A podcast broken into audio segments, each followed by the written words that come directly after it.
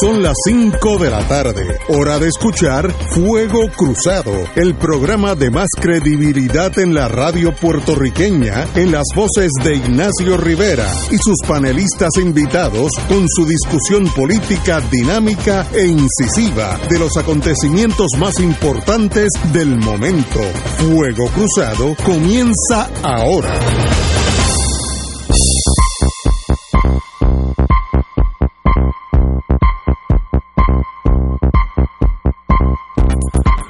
Muy buenas tardes, hoy es martes, eh, empieza el día bonito, yo estuve por Caguas, hoy oye, en Caguas siempre llueve, ¿no?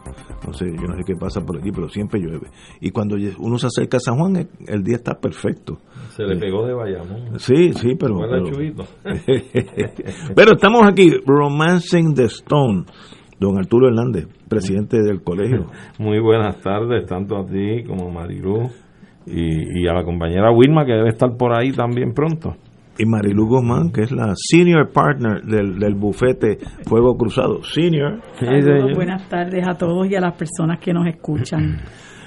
Antes que todo, quiero hacer una clarificar algo que está en, la, en todos los medios eh, con un toque de exageración o de desconocimiento de buena fe. El sistema federal tiene eh, pautas, tiene tradiciones. Y estoy hablando de los fiscales federales y los alguaciles federales. Cuando cambia un presidente, aún siendo del mismo partido, no en este caso que es de diferentes partidos, pero aún si fuera demócrata y demócrata o republicanos republicanos, todos los fiscales federales, todos y todos los alguaciles, they tender their resignation, le envían una carta al presidente, señor eh, presidente, yo por la presente yo renuncio el día que usted quiera, el, el- eso es el mes que sea, para, redondear el mes. Y eso se hace como un toque de elegancia, porque eso van a ser los representantes del presidente en esos estados, fiscales federales, alguaciles federales, etcétera, etcétera. En Puerto Rico ha salido la noticia que el presidente Trump le ha pedido la renuncia a eso. Biden, Biden. perdón, Biden, que yo tengo ese Trump metido. No, no se la pudo haber pedido a los fiscales del Senado, probablemente. Sacúdelo, Sí, sacúdelo de tu mente. Pues Biden es que no le ha pedido la renuncia al fiscal Muldrow, le ha pedido la renuncia a todos los fiscales federales. A diferencia en Puerto Rico, donde las carreras... eso- Menos Connecticut y Delaware. Sí, exacto, porque esos son, exacto, Sí, sí, esos sí, son claro. los, los de él. Eh, pero lo que sucede es que hay dos factores que son diferentes a Puerto Rico. El presidente lo pide. Ya todo el mundo envió la carta. Yo me acuerdo, yo he vivido eso dos veces en mi vida. Los fiscales mandan la carta al otro día de las elecciones.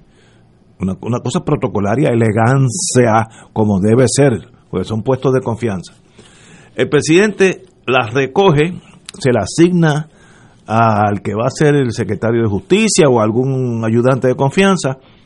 Y de esos 50, eh, son muchos más de 50 porque hay estados que tienen dos eh, fiscales, pero los que sean, eh, eh, le aceptan la renuncia a todos aquellos que el presidente decida. Eso es un acto personal del presidente, no tiene reglas del juego. Lo mismo con los alguaciles. El U.S. Marshal, ese era en antaño, era el representante del gobierno federal en los territorios, por eso es que tiene allá esa connotación. El U.S. Marshal es el representante del gobierno federal en esos territorios hoy estados. Por tanto, eh, hay otro factor que es diferente aquí. En Puerto Rico, un puesto federal por lo regular se torna un puesto pa- para toda la vida. En Estados Unidos hay una economía mucho más eh, ágil que nosotros y muchos de estos US attorneys ya tienen una mira en varias cosas. El mundo político, correr para senador, para representante, el mundo privado, para el bufete X y X, etcétera. Entonces, hay una, una escisión, se, se están yendo, aún en años regulares, una emigración de fiscales federales. Tanto así que hay como 13 estados que ahora mismo tienen un fiscal interino porque ya los otros se habían ido.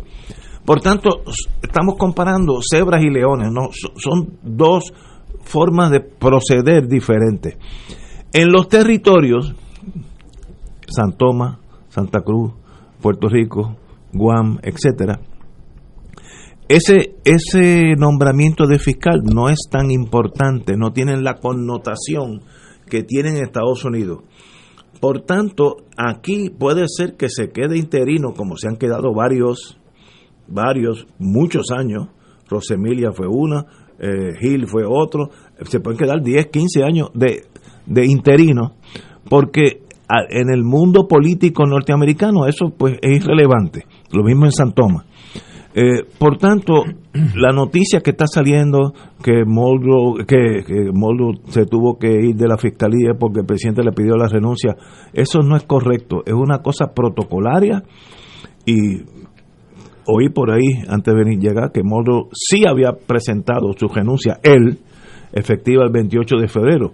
Eso puede ser parte del protocolo o que él tiene ya otras metas era un, él era un fiscal en Tampa, Florida, eh, y puede tener eh, ideas políticas, ideas profesionales, o regresar al gobierno federal en otra, en otra gerencia dentro del Departamento de Justicia. Así que no, no brinquemos a la, conclusión que Trump le pidió la renuncia a este fiscal solamente, a Biden. tú, has visto, no, tú, tú ¿Te has pegado con Trump. No, es que no, no puedo, no puedo. ya empezaste a ver el juicio de Trump. No, yo en eso estoy. Ajá, con razón, con razón. así que, corregido eso para la historia, no que tenga gran importancia, los los fiscales federales sirven, como dice el título de ellos, at the pleasure of the, of the President of the United States, al parecer del presidente de Estados Unidos. El presidente de Estados Unidos puede remover a cualquier fiscal en cualquier momento, no tiene que esperar las elecciones, etcétera. Así que son dos sistemas diferentes y a veces los confundimos. Estoy totalmente seguro que es de buena fe, pero pero corregido eso. Compañero. Pues mira, eh, Ignacio, yo creo que eh, eh, sorprende por un lado, ¿verdad? Porque este señor Muldrop llevaba no mucho tiempo. Un buen pasito, menos de dos años creo. Llevaba poco tiempo en la fiscalía. De junio, de verano del 19.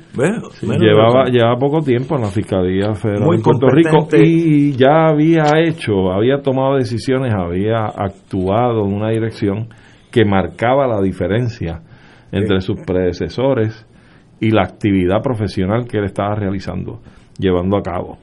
Y eso, pues, por un lado, eh, a ciertos sectores del país le daba mucha esperanza de que esa actividad profesional desde la Fiscalía Federal al mando de este señor, pues fuera una muy distinta a la que vimos en los pasados años, matizada por características político-partidistas por parte de su dirección, de su dirección, este, y me refiero directamente a la señora Rosa Emilia eh, quien sabemos y se salió hasta en la prensa del país eh, en un evento del Partido Nuevo Progresista acompañada por la comisionada residente, algo que es inusual, algo que no debe darse y que realmente denotaba eh, en, en, su procesamiento profesional algún tipo de tendencia que realmente pues estaba matizada de una forma totalmente improcedente, inadecuada, por no decir con visos de ilegalidad también. Pero a fin de cuentas, este señor traía ese contraste con esa, esa, esa, esa forma de actuar la Fiscalía Federal en Puerto Rico de años pasados. Así es que el hecho de que entonces eh, se marche a tan corto tiempo, sabiendo en Puerto Rico que las cosas sigue lloviendo y no escampa aquí se sigue, se sigue con el traquete, se sigue con las malas costumbres, se sigue con los malos modelos. Y para, como nota alcalde, lo discutimos después. Y yo quisiera saber la justificación de un ayudante o un empleado de la Cámara, al nivel que sea, que se le justifican 10 mil dólares mensuales. Y entonces, yo digo, esta gente, ¿de qué elección fue que salieron electos? Una elección en Júpiter que no se han enterado del mensaje que, ha tenido el país para estos políticos, que le den gracias a Dios que estaban montados en la guagua y salieron electos. Pero óyeme, seguimos en lo mismo. Entonces, pensar que podemos estar con los mismos estilos, los mismos problemas de corrupción, los mismos problemas de despilfarro de fondos públicos, y entonces uno de los foros donde yo lo digo a pesar de que yo sabes que en principio no reconozco la presencia de ese foro en el país, porque creo que es un foro eh, de una gran que, que patenta la intromisión de los Estados Unidos en Puerto Rico desde mi óptica ideológica y yo creo que es la evidencia más clara de la bota y la garra del águila en Puerto Rico es la presencia de ese Tribunal Federal en Puerto Rico. Haciendo esa abstracción, pues es un foro que ha trabajado en esos casos de corrupción que también tienen sus señalamientos. ¿ah? Cuando el procesamiento de Víctor Fajardo y fue a mencionar figuras más altas que la posición que ocupaba, fue mandado a callar por el juez. Y entonces, ¿de qué estamos hablando? Aquí se percola el asunto del amiguismo, el panismo, la, la política partidista a todos los niveles en todas las esferas. Y por esa razón es que este señor que viene de allá hace una presencia, hace un trabajo en tan corto tiempo que en algún sector del país le daba esperanzas a que por lo menos había un trabajo desvinculado y desligado de lo que ha sido la tendencia histórica en las últimas décadas en Puerto Rico para sanear la cosa pública. Así es que es lamentable en ese sentido que una persona independientemente de, de dónde ejercía el trabajo, que podía darle algún tipo de seguridad o de esperanza al país de que se podía tener un foro donde se procesaran los asuntos para la limpieza y saneamiento de de la cosa pública, pues que a tan corto tiempo ya se va. Ahora el, dilema será quién vendrá por él. Sabemos que esas son posiciones, que también hay influencias políticas porque hay recomendaciones de los lideratos políticos. Por, lo regular, el, Partido Demócrata es el que le va a enviar al, señor presidente, los, eh, candidatos. los candidatos que ellos estiman que son los mejores. Correcto. Esta vez van los demócratas al bate. Lo importante es que no pase lo que me dio la impresión que pasó en, alguna manera en el pasado. La Fiscalía Federal representa a los Estados Unidos. No puede estar inmersa en la política local, ni aquí ni en Mississippi. Nada, ellos representan los intereses de Estados Unidos. Bueno, eso lo dice el título, US Attorney, no, no, no dice US y Puerto Rico Attorney. Por tanto, en, en los últimos años, eh, notamos cierta tendencia a favorecer un estado, un estatus o el otro, y por eso yo aplaudí tanto que cuando llegó Morrow, lo conocí en un caso que tuvimos de droga bien grande en Ponce, Sonia algo le llamaban, ah, eh, sí. Eh, Sonia algo, que era una jefa de una pandilla de droga. Y muy muy competente muy y luego 20 30 años después lo veo como como US Attorney. Excelente. Y estoy seguro que si renuncia de verdad es para tener otro puesto altísimo o integrarse a la, a la vida pública porque allá la, economía genera esas posiciones, ¿no? Así que le deseo lo mejor. Ahora, el que venga, que no entre en la cosa chiquita. Hmm. Que sean abogados de los Estados Unidos y si tienen, tienen que acusar al propio gobernador, al secretario de Justicia, Dios no lo quiera, al expresidente del partido X o Z, lo hacen sin para eso es que están ahí. Si no se marchita esa, esa operación. Compañera Guzmán. Pues mira yo eh, un poco como Arturo verdad pues tengo sentimientos encontrados porque yo también rechazo la presencia del Tribunal Federal aquí. De hecho yo no postulo en el Tribunal Federal a pesar de estar admitida ese foro porque cuando cuando yo estudié derecho hace bastantes años atrás bastantes hace bastantes años eh, no se requería tomar la reválida.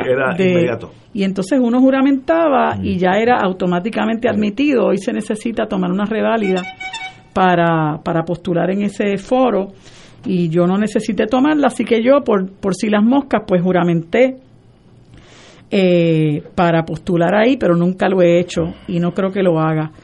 Este, no, no critico a, a muchos compañeros que tengo que, que tengo que lo hacen porque entiendo que que hace muy buen trabajo y alguien con conciencia, ¿verdad?, eh, debe manejar cosas eh, que ocurren en ese foro y darle eh, asesoramiento y representación a muchas personas que son juzgadas en ese foro, muchas de ellas injustamente, porque ese foro también ha sido perseguidor de, de, la disidencia en este país. Este, pero independientemente de eso, pues yo admiraba a este señor Muldrow porque me pareció una persona muy seria, eh, que, que no estaba eh, contaminado con la politiquería que caracterizó a Rosemilia Rodríguez, este, que, que, le destilaba por los poros, ¿no? La forma en que ella este, protegía a los corruptos del, del, del PNP. Siempre recuerdo la forma eh, represiva en que trató el caso de Nina Dross, eh, donde este, por prender un fósforo y acusarla de querer, querer quemar la, la zona bancaria, inmediatamente la, la, ingresaron sin fianza. Esa muchacha no volvió a ver la luz hasta como tres años más tarde. Eh, y pasó las mil y una noche porque estuvo varias veces en el hoyo, como llaman, y fue una muchacha que, que incluso fue objeto de acoso sexual al interior de la, de la prisión. Y todo eso única y exclusivamente por ser independentista, por haber estado en el primero de mayo, creo que fue de 1917, eh, perdón, de del, del 2017. Eh, pero fuera de eso, este, y del hecho también de que Rosemilia eh, fue señalada por persecución al interior de la propia Fiscalía Federal. Recordemos el caso de aquel señor, si mi memoria no me falla, de apellido Reyes, que la demandó por persecución, eh, acoso laboral eh, al interior de la Fiscalía Federal y, ganó, el caso. Creo que eso le costó al Departamento de Justicia Federal 300 mil dólares. Eh, hubo, me parece que otro caso de otra fiscal que me parece que la representó la, distinguida compañera Judith Berkan. Y las historias de Judith Berkan en cuanto a la conducta discriminatoria de, de Rosemilia, pues, pues, pues son larguísimas, ¿no? Así que eh, yo creo que eh, eh, Rosemilia fue una página muy oscura en esa fiscalía. llegó este señor que por ser extranjero, ¿verdad? Por ser estadounidense, pues no traía esa mácula, ¿no? No traía esa, esa, este, ese grillete de, de la politiquería que caracterizó a Rosemilia. Y me gustó ver que él manejaba los casos con mucha seriedad, no, no lo vi persiguiendo a unos y, y a otros no, protegiendo a unos y a otros no eh, fue, era muy serio en las conferencias de prensa que daba, cuando las daba, muy parco.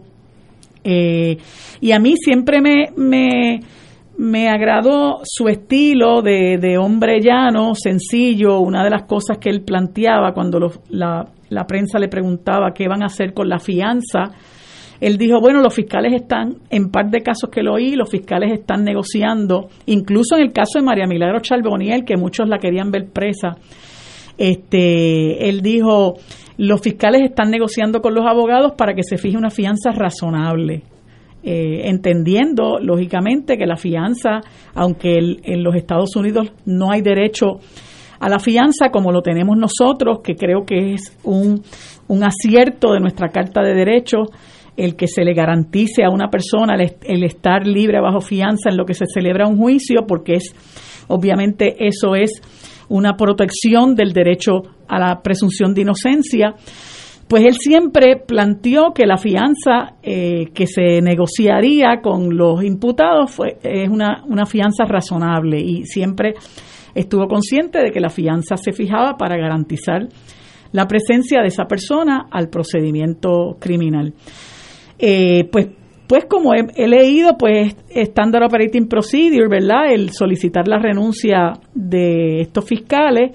Eh, yo quisiera, ¿verdad?, que en algún futuro no muy lejano nosotros podamos prescindir de ese tribunal, que nosotros tengamos un sistema de justicia fortalecido, serio, responsable, que esté dispuesto a procesar a aquellas personas que hay que procesar, ¿verdad? Que haya que procesarlas como se tienen que procesar, que dejen de estar invirtiendo tiempo en casos como el de los cinco universitarios eh, que acaba de revocar el Tribunal de Apelaciones y que como consecuencia de eso hay un compañero extraordinario que se llama Francisco Santiago que no ha podido juramentar a la profesión eh, porque, porque el comité de reputación le ha puesto unas, unas trabas para hacerlo. Pero si ya revocaron el caso, ¿cuál es el problema? No, no lo, han no lo ah, revocaron, lo revocaron la desestimación, así que el apelativo devolvió el caso al tribunal de instancia para, que continúe el proceso.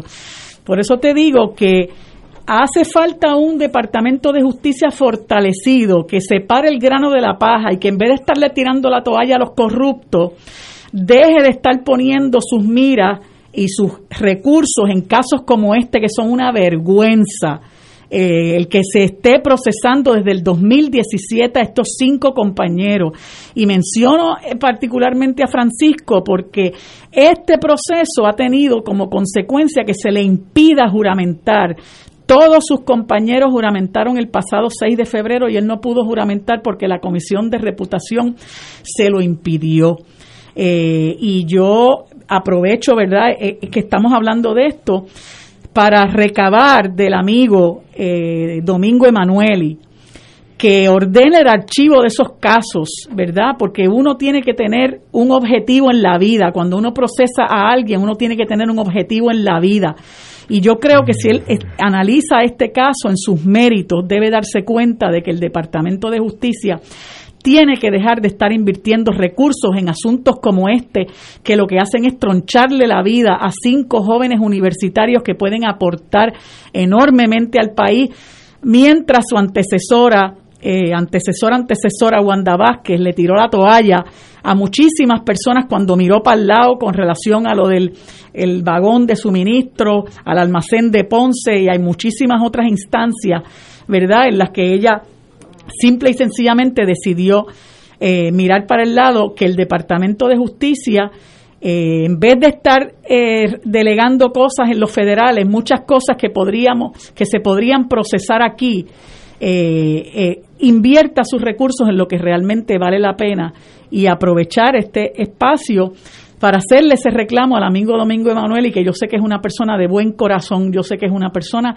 que sabe separar el grano de la paja, yo sé que es una persona que entiende que el Departamento de Justicia tiene que tener el procesar a los verdaderos, eh, a, la, gente que verdaderamente eh, infringe la ley, a la gente que verdaderamente merece ser procesada. Él entiende que ese tiene que ser eh, el, norte del Departamento de Justicia. Y, aprovecho para hacerle ese llamado al amigo Domingo Emanuel y porque estos jóvenes no merecen que se les siga eh, causando daño por haber interrumpido una reunión de la Junta de Síndicos, me parece que era de la Universidad de Puerto Rico. Me parece que es un caso que ya eh, dio lo que iba a dar y que es momento de que el Departamento de Justicia se ponga los pantalones largos, se ponga la falda bien puesta y, y, ordene el archivo y permita que estos jóvenes sigan con su vida y muy particularmente Francisco pueda integrarse a la profesión. Francisco mm, le asiste la presunción de inocencia, pasó la reválida y una comisión de reputación, yo no entiendo ni bajo qué fundamentos de derecho le ha impedido que juramente y se integre a una profesión que necesita gente como Francisco Santiago. A mí me da mucha pena, eh, me gustaría conocer la psiquis de ese comisión de comisión de evaluación, ¿eh? Comité de Comisión de Reputación. Pues, por lo que aparentan ser, son gente del siglo pasado, que esa gente están eh, con, con Teddy Roosevelt allá metiendo caña. O sea, señores, estamos en el siglo XXI. Ha habido ha habido abogados, por razones múltiples, que han sido desbarrados de sus profesiones, han sido suspendidos de su profesión y con el tiempo se reintegran y han, los reinstalan. Los reinstalan. Incluso gente convicta de sí, y han sido muy buenos abogados. Yo tengo dos o tres amigos que cometieron errores, sí estipulados, y luego, diez años después, se reintegran y son como, como todos nosotros. Ese comité es una cosa dantesca o, es porque es independentista, no lo vamos a dejar ir. Eso es absurdo, absurdo. Si esa es la causa, entonces peor, el problema son ellos, entonces el comité, a quien hay que desbarrar al comité, no, no este señor Santiago. ¿Verdad? No entiendo, no entiendo hoy en el día de hoy, y lo más que hubo allí, desde el punto de vista federal, es un trespassing, que es un delito de 20 o 30 pesos. Si usted se cuela en el morro cuando no se tiene que colar, lo que yo me acuerdo una vez que un, defendí un amigo mío, borracho, se metió por ahí un marino y le dieron una multa de 40 pesos. Administrativa, no, no es ni caso federal. Tres passing. Pues, ellos que se creen que es tres pasitos que le dieron. Entonces es grave porque. ¿ah? Pero mira, lo primero que hay que hacer es tratar de concluir un trabajo inconcluso en el Tribunal Supremo. La profesión legal en Puerto Rico es la más vigilada y la más castigada. Y todavía estamos ante el escenario de la doble vara, donde por unos mismos hechos que cometen abogados en distintos tiempos, por distintas razones y consideraciones o circunstancias, se dan penas disímiles. Y entonces tú tienes una inequidad en el asunto de la disciplina profesional, que ya es tiempo de atenderlo. Porque me explico, o sea, o me pregunto yo, ¿cómo es posible que un notario que ejerce la notaría y que le pasen un gato por liebre donde no hay un mens rea envuelto en este asunto, eh, viene eh, Yello con Juana y se la presenta al notario y le dice que es su esposa y, le hace una escritura y compran un bien yo conozco un caso que presentaron una licencia de conducir falsa. falsa. Falsa. ¿Cómo el notario puede verificar la falsedad o no de un documento que se le presente que a luces plenas aparenta ser un documento legal del Estado, ¿verdad? Entonces, fíjate la gravedad de este asunto. El notario es el único profesional en el país donde por una mala práctica sus herederos responden. Sus herederos responden y por ley de cualquier instrumento público en que estén otorgando donde haya una cantidad X, una transacción de una compraventa, por ley es el punto 5 del 1%, sus honorarios. Correcto. Compárelo con un corredor de bienes raíces que empiezan en un 3 y un 4%, por ilustrarlo o presentar, y todavía hay quien llega sobre el 5, si son comerciales, las propiedades, por presentar la propiedad, llevar a las personas, a los inquilinos, hacerle firmar un contrato y someterlo al banco. Un 3, un 4, un 5% y el notario, que sus herederos responden de por vida. ¿ah? Están ante esa inequidad y esa injusticia, ante un evento que probablemente, mire, él no tuvo culpa, no tuvo intención de defraudar a nadie y es castigado. Así que yo creo que es hora ya de que eh, los honorables jueces del Tribunal Supremo y la honorable presidenta consignen, estatuyan una comisión especial donde el foro esté representado con abogados de la práctica privada, los notarios, el instituto notarial, todos, jueces y jueces, todos, para buscar la forma de tener un andamiaje donde hayan eh, violaciones éticas que por las características que es, es puesto en algunos casos donde no hay intención, el abogado ha sido víctima de un engaño, donde haya un término de prescripción, donde no haya una culpa y donde no tenga que responder si se prueba que él no tuvo conocimiento de eso, ¿verdad? Así es que yo creo que ya es tiempo. Y, y, acomodo, ¿verdad? Aprovecho la ocasión para hablar de este extremo ante esta situación que presenta Marilu, este compañero, este, porque yo creo que sí, hace tiempo ya que hay que revisar todo esto. Yo revisaría el comité ese de ética, ese comité hay que examinarlo con un psiquiatra al lado. Están demasiado en el es una cosa dracónica lo obsoleto que está ese comité. Señores, tenemos que ir a una pausa. Regresamos with Crossfire. Fuego Cruzado está contigo en todo Puerto Rico. Celebra San Valentín en el restaurante Mar del Caribe y Reina del Mar, con la más extensa variedad en platos, calidad y sabor en mariscos frescos y carnes. Nuestras facilidades cumplen con todas las normas del distanciamiento social. Hemos creado un espacio privado para cada mesa. También puedes ordenar de nuestro menú y ofertas especiales llamando al 787-545-5025. Estamos localizados en la calle Loiza, Punta Las Marías, abierto de martes a domingo desde las 12 del mediodía. Restaurant Mar del Caribe y Reina del Mar, dando sabor a Puerto Rico. 787-545-5025. AESA, la pequeña gigante, te invita a sintonizar su espacio radial AESA Informa. Todos los jueves a las 4 de la tarde se estará ofreciendo información relevante a los pensionados y jubilados de Puerto Rico. Te esperamos a esa imparable, auspiciado por MMM Alianza. Radio Paz te ofrece el mejor motivo para levantarte temprano y disfrutar el comienzo de un nuevo día de lunes a viernes con Enrique Liboy y Radio Paz en la mañana. La dosis perfecta de noticias, deportes y éxitos musicales de todos los tiempos, humor y curiosidades, calendario de actividades y tus peticiones musicales por el 787-300-4982. Conéctate con el 810 AM de lunes a viernes con Enrique Liboy y Radio Paz en la mañana. 2.6 millones de autos en Puerto Rico, algunos de ellos con desperfectos.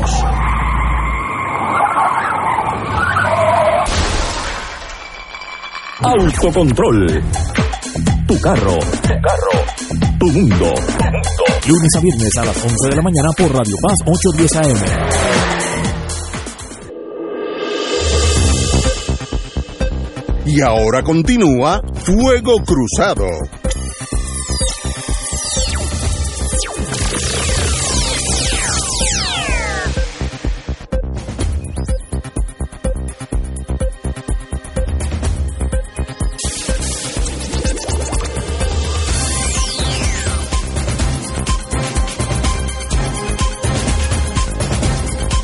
Regresamos, amigos y amigas. Compañera.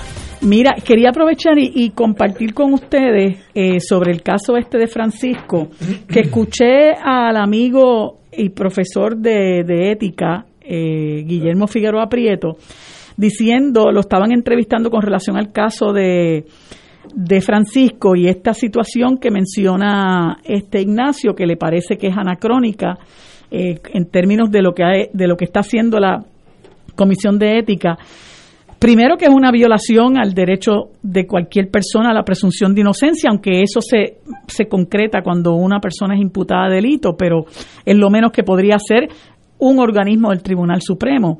Eh, respetar el derecho de que esa persona, la situación de que esa persona no ha sido convicta de delito.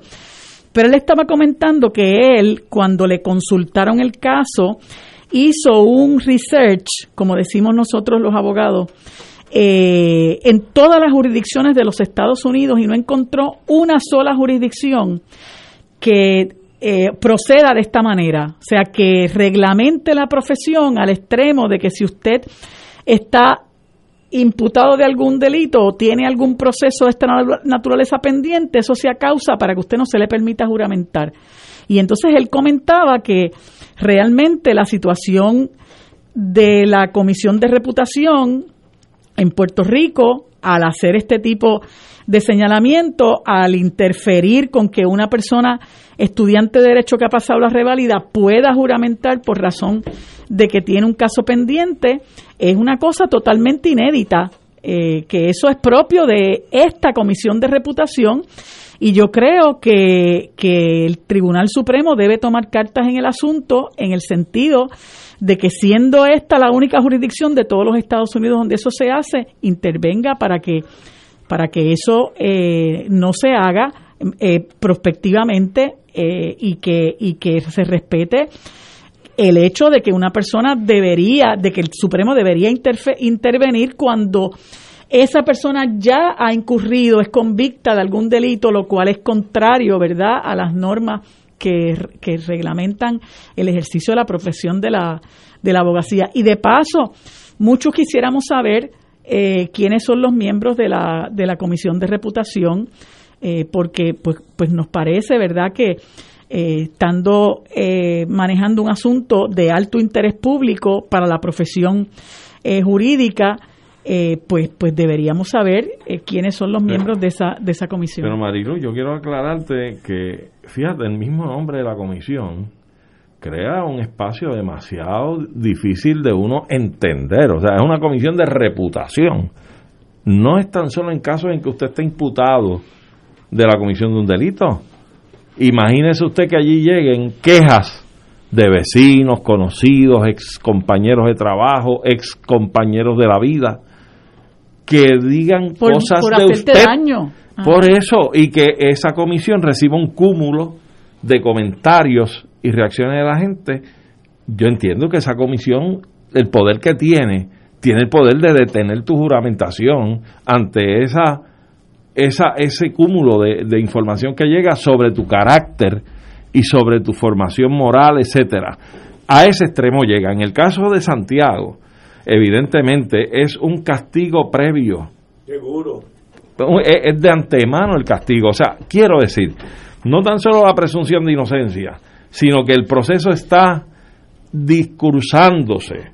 Por lo tanto, usted tiene que permitirle que jure y que sea abogado. Si, si del proceso sale convicto o culpable y es un misdemeanor, eh, es un menos grave, etcétera, probablemente no, no, no constituya un castigo suficiente el eh, expulsarlo o sancionarlo eh, de la profesión, pero tal vez una amonestación, si es que eso el comité lo entiende razonable o el Tribunal Supremo en su día, después del procesamiento que conlleva. Pero ciertamente es un castigo cruel, es un castigo fuera atemporal, o sea, ¿cómo es posible que me estés castigando? por, un procesamiento del cual yo no he concluido el trámite y yo tengo este derecho a jurar y a ganarme la vida con esta profesión. Así es que yo creo que esto es anacrónico, totalmente anacrónico. Yo, yo espero, y todos los que me conocen saben que a veces cuando se me sale el indio, lo derechista, que yo puedo ser en muchas cosas, eh, tenemos aquí unas testigos en varias veces, yo casi nunca lo dejo salir, pero a veces se me sale y Marilu estaba al lado. Ese, ese es el indio. se me sale el indio, se me sale Es un dicho de, de adjunta. Eh, yo espero que el comité sea sencillamente pues negligente o anacrónico, todavía están con películas blanco y negro de Pedro Mendari, la gente a veces se torna obsoleta y la vida tiene que pasarle por encima. Ahora, lo que no perdonaría es que el factor que ese muchacho es independentista sea un hecho para guindarlo. Eso es pecado mortal. Eso sí que para mí es imperdonable. Si, y es porque ustedes creen que el que entra a una oficina del gobierno deben este, ejecutarlo en la plaza pública. Bueno, yo discrepo de ustedes, pero bueno, tiene cierta lógica. Ahora, que no sea por ser independentista, porque entonces ustedes ustedes son el problema en Puerto Rico, no ese muchacho, ese muchacho de Santiago, que espero conocerlo y un día tenerlo aquí. Marilu, me a ver si un día viene, hombre. Mira, y el discrimen, ese tipo de discrimen. No, no, eso es eh, eh, imperdonable. imperdonable, pero no tan solo porque sea independentista. Si fuera un estadista y fuera un popular, no, se puede tolerar ningún tipo de discrimen. Estoy de acuerdo. Máxime todavía con, con, con los más discriminados y sufridos en el país que hemos sido los independentistas Totalmente de acuerdo con tus expresiones.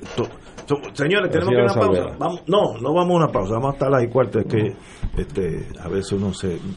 como decían de, Winston Churchill, el, el, embajador inglés en Suiza, que era su amigo, cuando lo tenía que criticar, le decía: Sometimes Winston gets carried away. se, vuelve tanto en su cosa que dice cosas. Se va a Se va Y a veces eso pasa aquí. Bueno, hay que felicitar a Tatito Hernández, presidente de la Cámara de Representantes, prometió antes de las elecciones que él iba a hacer público la nómina de la Cámara. Recordemos el año pasado que para, ¿cómo se llama la señora Eva Prado?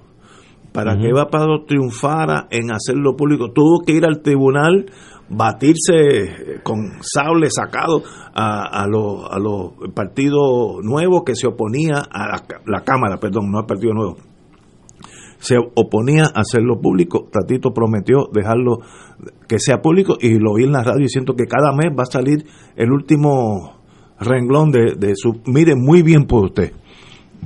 Ahora podemos estar discutiendo el próximo siete años si fulanito o fulanita que es un empleado suyo o de algún otro representante gana más o gana menos, si es una batata, si merece ganar cinco veces más, muy bien, pero la información está en, en el público y eso es para su mérito, señor eh, presidente de la Cámara de Representantes. Ah, que se pueden criticar allí, que hay una o dos batatas, eso es dito. It is what it is. Cuando no las ha habido. Pero, por lo menos que no sea secreto.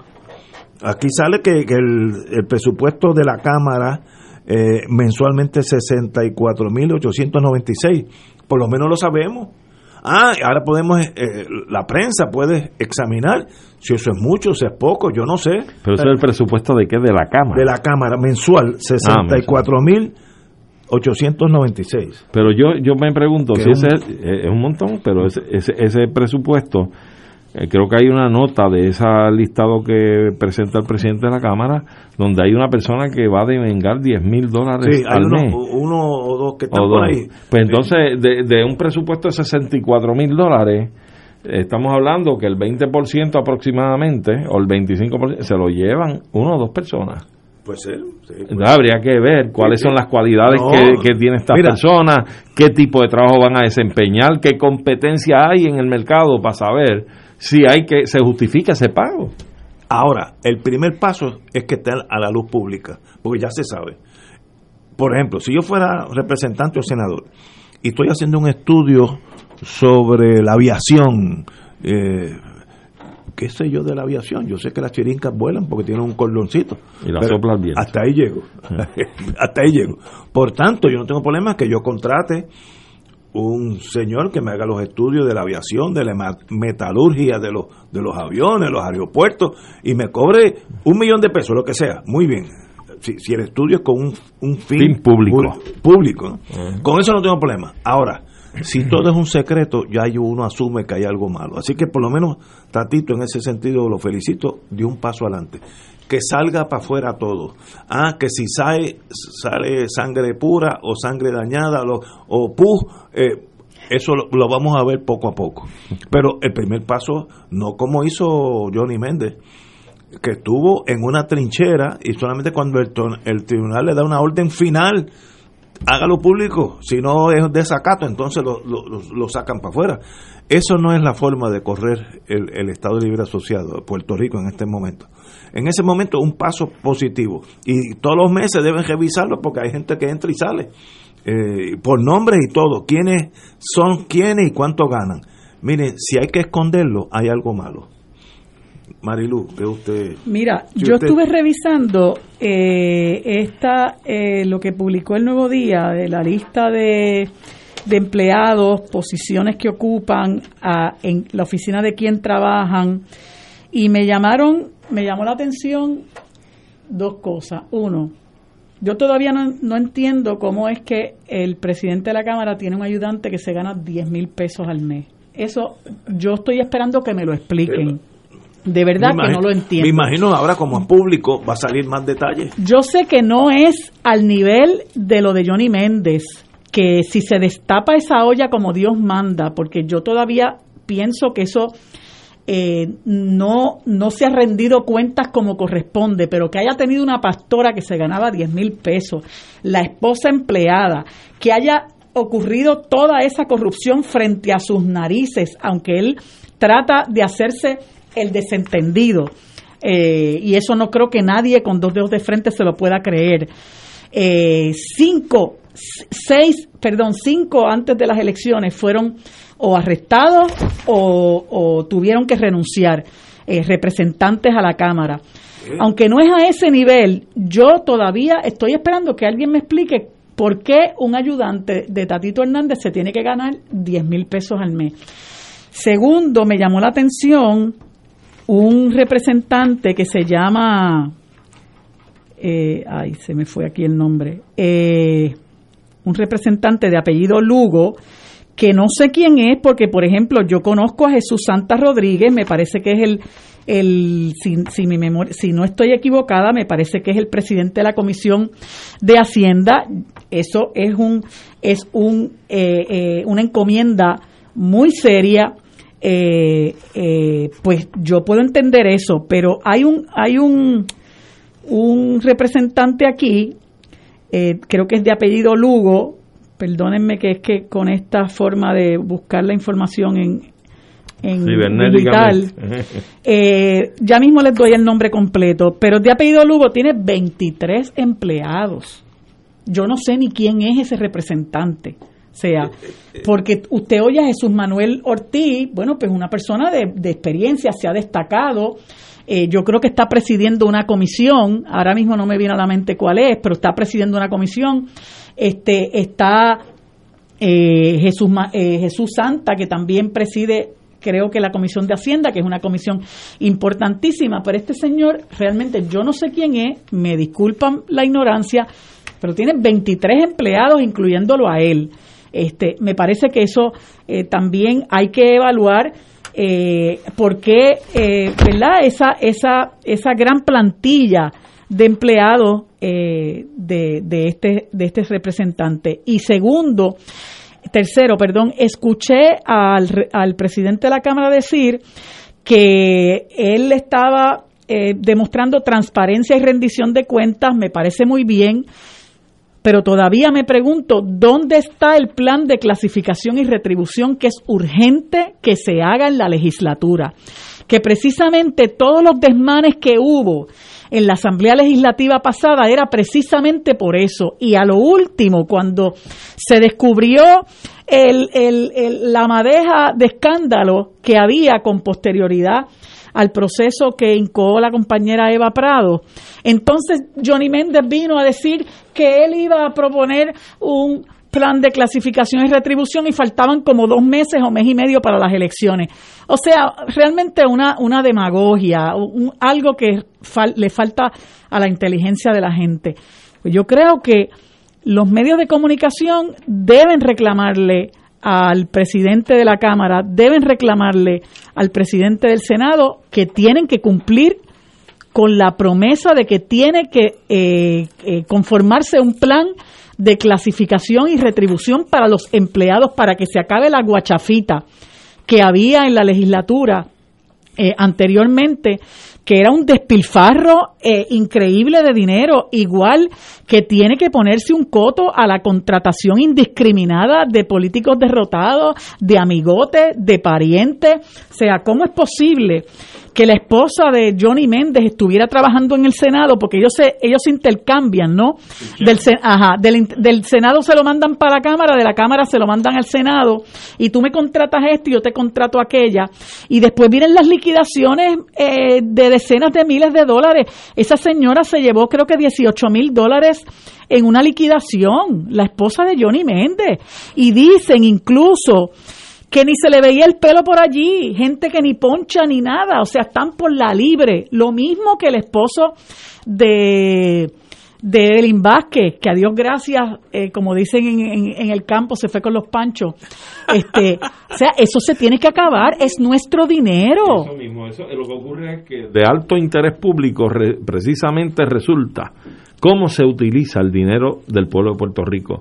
Y, y de hecho, cuando tú mencionas ex políticos derrotados en esa nómina de Tatito Hernández hay incluso un exalcalde de Utuado también. este y oye lo menos que deben hacer es exponer no tan solo ese listado con esos con esos números sino también los currículum vitae de estas personas para ver que en efecto tienen la preparación adecuada. eso la prensa lo va a conseguir. Sí, digo, si es que la prensa le interesa. Yo, yo creo que el criterio del presidente pues es, adecuado, pero, pero hay que convencer al ah, país. Hay varios pasos que tomar. Mira, Luis Ortiz Lugo es el representante que te digo que tiene 23 empleados. Wow. Imagínate tú, si necesita tanto ayudante, no debió ser legislador. Vamos a una pausa, amigo. Fuego Cruzado está contigo en todo Puerto Rico.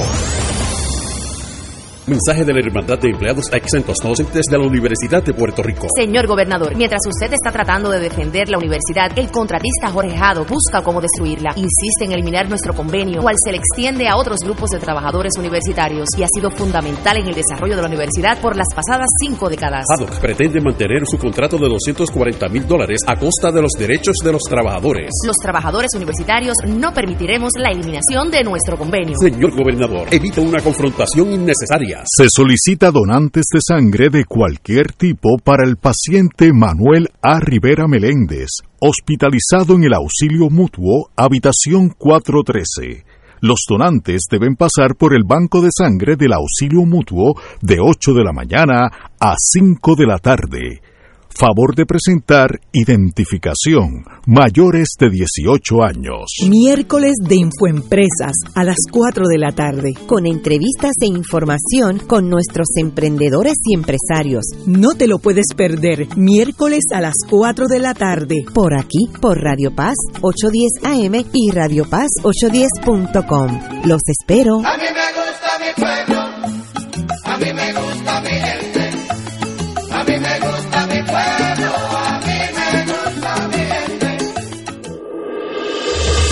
Fuego Cruzado, el programa de más credibilidad en la radio puertorriqueña, es ahora la tribuna abierta de análisis noticioso, con diversas perspectivas que exploran el trasfondo de lo que acontece a diario y cómo nos afecta. Escucha Ignacio Rivera y sus panelistas invitados de lunes a viernes en Fuego Cruzado en transmisión diferida a las 10 de la noche por Oro 92.5 FM. Y ahora continúa Fuego Cruzado.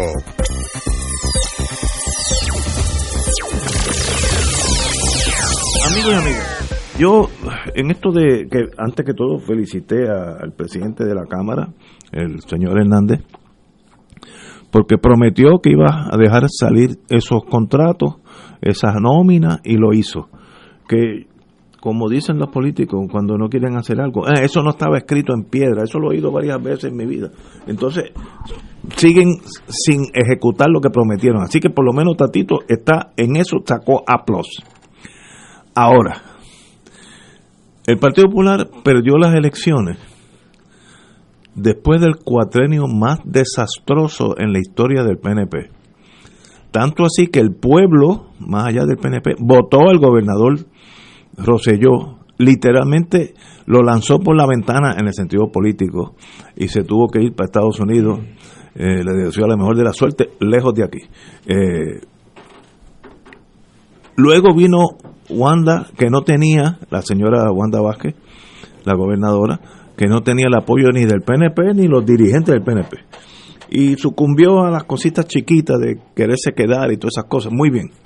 La economía fue un desastre, las tormentas eh, y los terremotos se manejaron pésimamente, las carreteras están como nunca habían estado. Y con todo eso gana el PNP. Es verdad que sacó menos votos que nunca, es verdad, pero los otros sacaron aún menos. Eso es cierto. Ahora, si yo fuera estratega del Partido Popular, que no lo soy, la única forma del Partido Popular tener una posibilidad de triunfo ante una un equipo que cada año es más pequeño es contrastando cabalmente con el PNP. Yo le garantizo a ustedes el mejor de los gobiernos, una honestidad, honestidad absolutamente cristalina y eso contrástalo con los otros muchachos que a veces, como yo dije en inglés, they get carried away, se, se zafan del gatillo. Ahora, si vuelve y sale estas cosas en la Cámara y el Senado, de favoritismo, de tú contratas a mi esposa, eh, eh, tú contratas o, o, o, la representante contra el marido de, del otro, o sea, todo ese enredo, estos salarios ficticios en muchos casos, el Partido, el Partido Popular no ha hecho un ápice de cambio, sigue anquilosado, entristecido por el tiempo, sin meta, y en el 2004 va a sacar aún menos votos. Por tanto, tienen cuatro años para probar que ustedes son la diferencia. Porque si los dos son iguales, el Partido Nuevo gana porque tiene más tropas. Sencillamente hay más gente estadista que populares, numéricamente. Así que ustedes pueden ganar si convencen a algunos estadistas o a quedarse en su casa o a votar por ustedes. Y como van, no lo estoy viendo así nada. Estoy viendo more of the same. Como dijo aquel general inglés en Khartoum, en África. They came in the same old way and they were defeated in the same old way. Vinieron los mismos y le dimos la misma pela que le damos siempre. El Partido Popular está en esa línea de fuego. Arturo. Pues mira, yo creo que la historia reciente ha demostrado que el Partido Popular ha ido perdiendo vigor y electores a través de las últimas elecciones en las últimas décadas. Hemos visto cómo ha revalidado en ocasiones el Partido Nuevo Progresista en la gobernación, como en esta última ocasión, que ha sido un cuatrienio de desastre absoluto desde Roselló y Vázquez. y, y, casi todo el mundo entendía que de una u otra forma el Partido Popular iba a ganar. Sí, yo yo yo lo dije aquí que el Partido Nuevo iba a perder porque no podía contra esta adversidad. No, era imposible pensar que pudieran ganar la gobernación el Partido Nuevo Progresista y finalmente la obtiene. A punto de bicicleta, pero la obtuvo.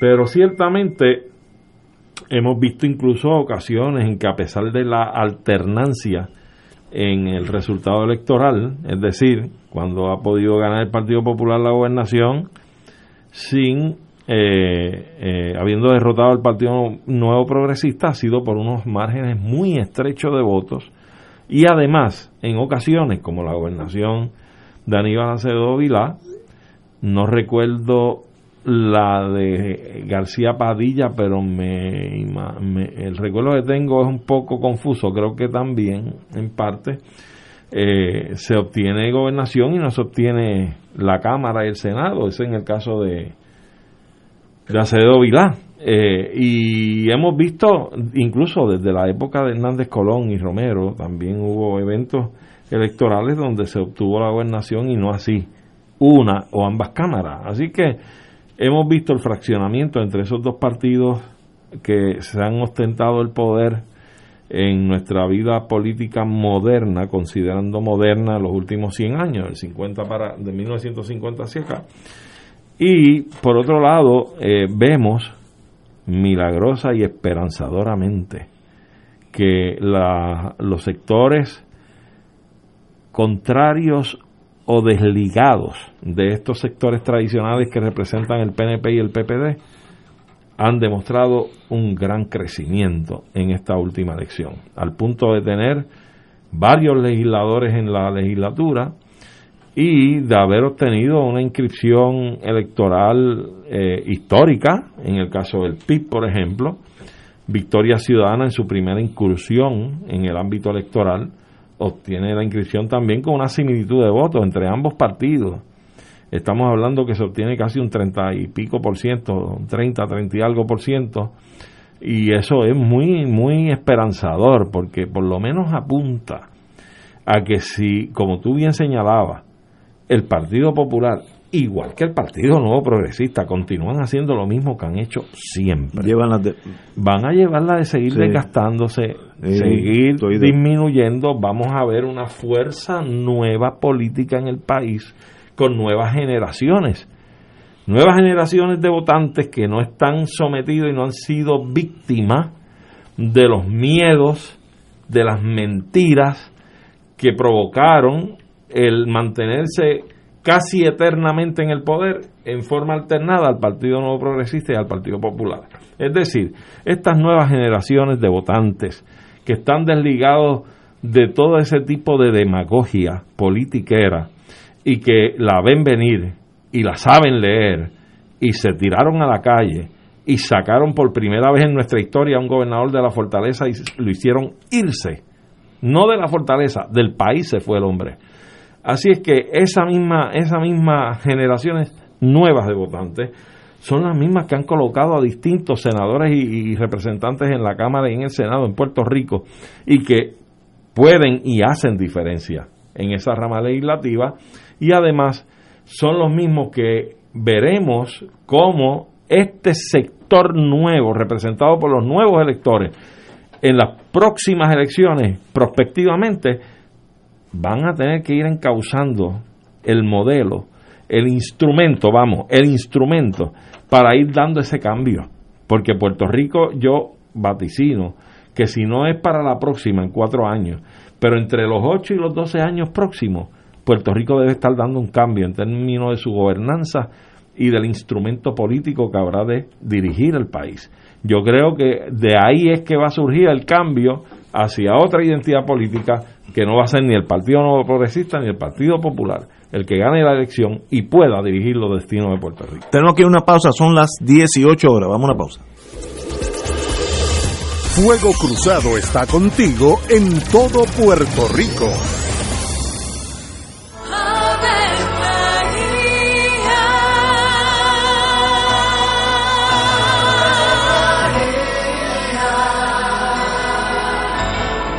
El ángel del Señor anunció a María y ella concibió por obra del Espíritu Santo. Dios te salve María, llena eres de gracia, el Señor es contigo. Bendita tú eres entre todas las mujeres, y bendito es el fruto de tu vientre Jesús. Santa María, Madre de Dios, ruega por nosotros pecadores, ahora y en la hora de nuestra muerte. Amén. He aquí la esclava del Señor. Hágase en mí según tu palabra. Dios te salve María, llena eres de gracia, el Señor es contigo. Bendita tú eres entre todas las mujeres, y bendito es el fruto de tu vientre Jesús. Santa María, Madre de Dios, ruega por nosotros pecadores, ahora y en la hora de nuestra muerte. Amén. Y el Verbo se hizo carne. Y habitó entre nosotros. Dios te salve María, llena eres de gracia, el Señor es contigo. Bendita tú eres entre todas las mujeres, y bendito es el fruto de tu vientre Jesús. Santa María, Madre de Dios, ruega por nosotros pecadores, ahora y en la hora de nuestra muerte. Amén. Ruega por nosotros, Santa Madre de Dios. Para que seamos dignos de alcanzar las promesas de nuestro Señor Jesucristo. Oremos. Derrama, Señor, tu gracia sobre nosotros, que por el anuncio del ángel hemos conocido la encarnación de tu Hijo, para que lleguemos por su pasión y su cruz a la gloria de la resurrección, por Jesucristo nuestro Señor. Amén. Gloria al Padre, al Hijo y al Espíritu Santo. Como era en un principio, ahora y siempre, por los siglos de los siglos. Amén. En Oro 92.5 FM, Radio Paz 810 y el Canal 13 estamos trabajando a tono con la emergencia que en estos momentos está viviendo Puerto Rico. Estamos ofreciendo nuestros servicios al máximo con el personal disponible según nos permitan las circunstancias. Si tiene un mensaje para ofrecer a sus asociados, clientes o personal, solo tiene que llamar al 787-349-7949. 787-552-0825 y nuestros empleados le comunicarán al personal de ventas para atender su necesidad. A nuestros clientes estén en comunicación con su ejecutivo o ejecutiva de ventas que continúan ofreciendo sus servicios como de costumbre. Recuerden los teléfonos 787-349-7949 y 787-552-0825. Aquí la llama se enciende cada tarde a las 5 porque escuchas Radio Paz 810 AM, WKBM San Juan y retransmite en diferido WOROFM Corozal San Juan, la Casa de Fuego Cruzado, el programa de más credibilidad en la radio puertorriqueña.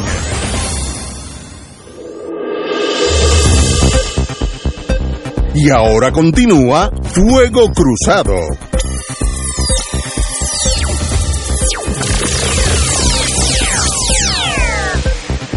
Regresamos, Boys and Girls de Fuego Cruzado. Nos quedamos con Luis Ortiz Lugo. Mira, eh, Ignacio, eh, gracias al, al, bufete extendido.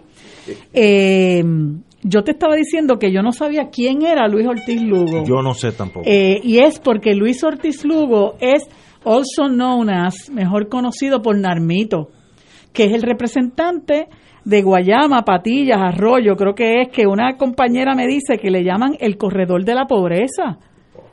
Este, entonces, hoy, el nuevo yo nunca, día. Yo, yo, no sé ni quién es Narmito. Pues es Narmito. ¿Y para qué ha tenido tantos estudiantes? Narmito llega, lleva, creo que este es su segundo o tercer cuatrienio. Oye, no es ñañito. No, Narmito. Ah, okay. no, y no, entonces, hoy precisamente el nuevo día publica una información donde él es, defiende su nómina de 24 empleados que le cuestan al erario alrededor de 27 mil mensuales al alegar que debe darle oportunidades de trabajo ta al talento joven de la isla.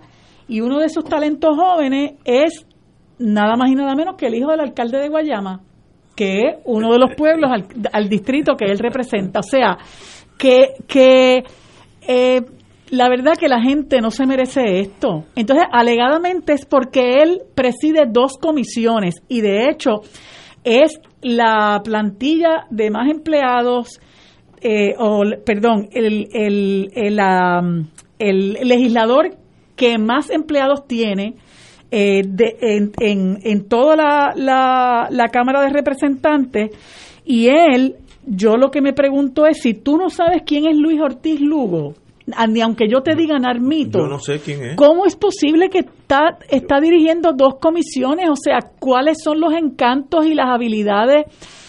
Eh, escondidas que tiene Narmito para que tenga a su cargo dos comisiones al punto de él aceptar que se ha convertido en una agencia de empleo. Él está abriendo su oficina para darle empleo a la gente joven. Pero estamos hablando, está remachando lo que dijimos ahorita. Si el Partido Popular no se torna en la alternativa de buen gobierno y es sencillamente otro más en, en ese en ese sombrero de, posibilidades. Eh. El PNP le, va a seguir ganando porque tiene que contrastar con un partido que tiene más gente. Ignacio, siempre hemos estado cansados de decir que son los mismos. Sí, son y tiene razón, míralo, míralo ahora. Son las dos caras de una misma eh, eh. moneda. Entonces, el problema es que, mira, a, a mí me encantaría ver una reforma legislativa que estableciera un banco de talentos, una oficina de banco de talentos Tú saliste legislador y tú a esa oficina dices, mira, yo voy a necesitar un ayudante legislativo, voy a necesitar este, una secretaria, voy a necesitar un asistente en asuntos de administración. Que sean de carrera. Correcto. Y tú me los asignas o tú envíame una terna de tres o cinco para yo escoger uno que otro, pero no intervienes tú en la prebenda de tú decir, mira, te voy a... que es el problema del kickback que está por ahí bueno, en todos lados siempre. Caso de Charbonnier. De Charbonnier y que no es la primera, ni es la primera ni va a ser la última. Eso siempre ha pasado y siempre está la tentación ahí, porque con eso se compran lealtades. Lo de Charbonnier salió. ¿Tú sabes cuántos casos no han salido ni habrán de salir? El montón, porque tú con ese traqueteo compras lealtad de quien está contigo. O sea, si tú traes una persona que no tiene la más mínima posibilidad de que en la empresa privada y en la calle obtenga un trabajo para ganarse 6 o 7 mil dólares y tú lo traes a dárselos, sabiendo nosotros cómo es aquello allí, que no tienes que ponchar, no te tienes que registrar, a lo mejor firma una hoja, pero vas el viernes y firmas los 5 días a la semana. Y te dicen, te voy a dar 7 acuérdate, sea agradecido. Y cada vez que cobra los siete, saca un sobrecito con mil y lo deja. Claro. ¿Ah?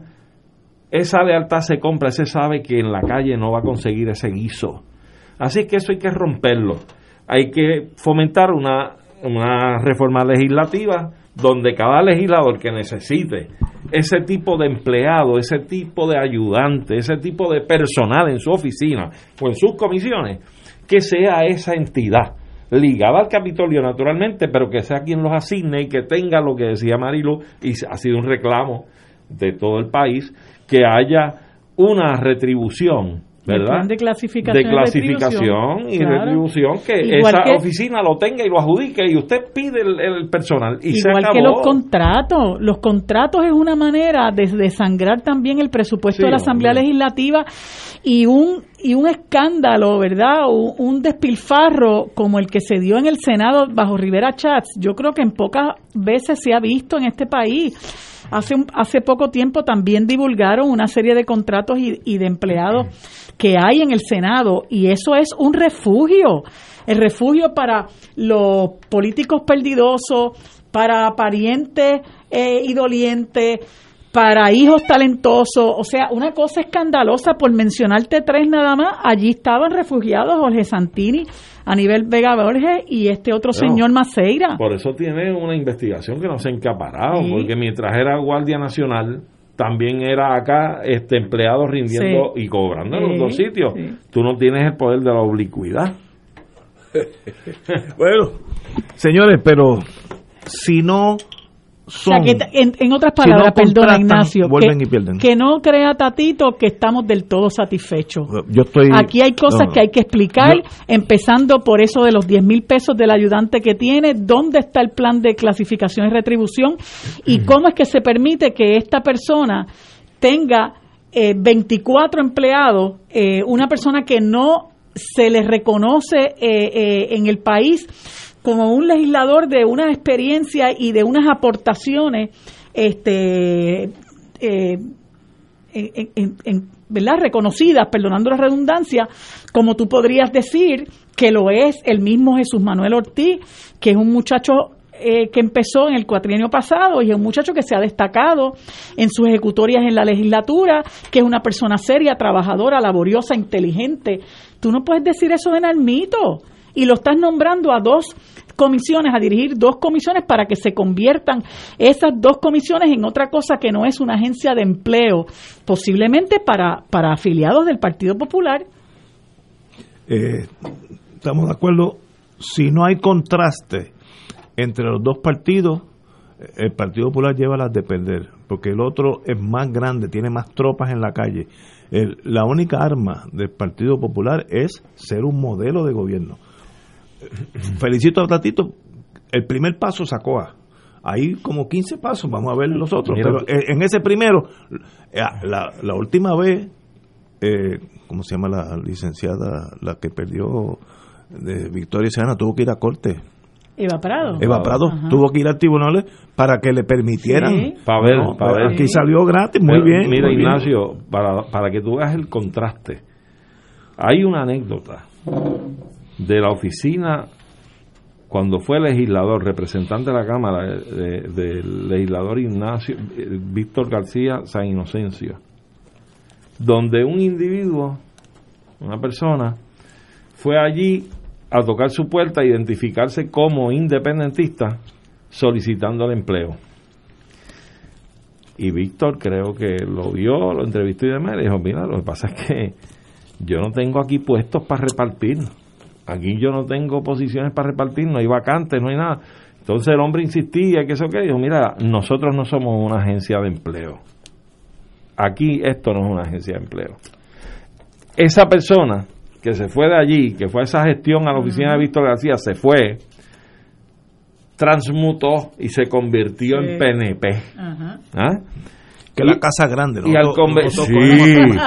Mira si es grande esa casa. Le dieron trabajo en el municipio de Guaynabo. Le dieron trabajo en el municipio de Guaynabo y siguió en esa carrerita y hoy en día es senador por ese partido. Portavoz de la minoría, creo que. Y ha sido, ahora es portavoz de la minoría, creo que fue de la mayoría anteriormente. Exactamente. Así es que imagínate tú, ha vivido el sueño americano dentro del PNP.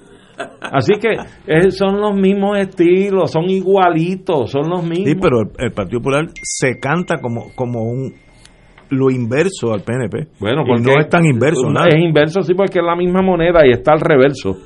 son la, son de, la misma moneda las dos caras. Bueno, el PNP son discípulos aventajados. Eso tienes que reconocerlo. Sí, mira, el PNP cuando gana está planificando el tumbe desde antes de tomarnos posesión. Es que nosotros. Los pues, populares se tardan más. Nosotros, se tardan como dice un amigo mío, somos over the counter. Nosotros está ahí en el mostrador Está bien, y no, no, hay, no hay tanta que esconder nada, tú sabes. Ganamos y nos Son francos y Exacto. Oye, antes que todo, quiero hacer una cosa que me dolió mucho. Eh, como decía Charles de Gaulle, la gente pequeña causa problemas pequeños, y eso es verdad. En estos días vino una señora epidemióloga, Fabiola Cruz, que dijo que renunciaba a su puesto eh, en el Departamento de Salud porque quiere continuar su estudio de medicina. Algo más meritorio no existe en el mundo para mí. Eso es, qué bueno que, sigue caminando por, el, por ese triunfo. Y como debe ser, anunció con tiempo, mire, me tengo que ir, le voy a dar un mes para que hagan los, los, arreglos. que vienen. Entonces, esto es, ni en Italia pasa esto. Al otro día cuando llegó le habían sacado sus cosas, le cambiaron la puerta, la cejadura y todas sus pertenencias en el pasillo.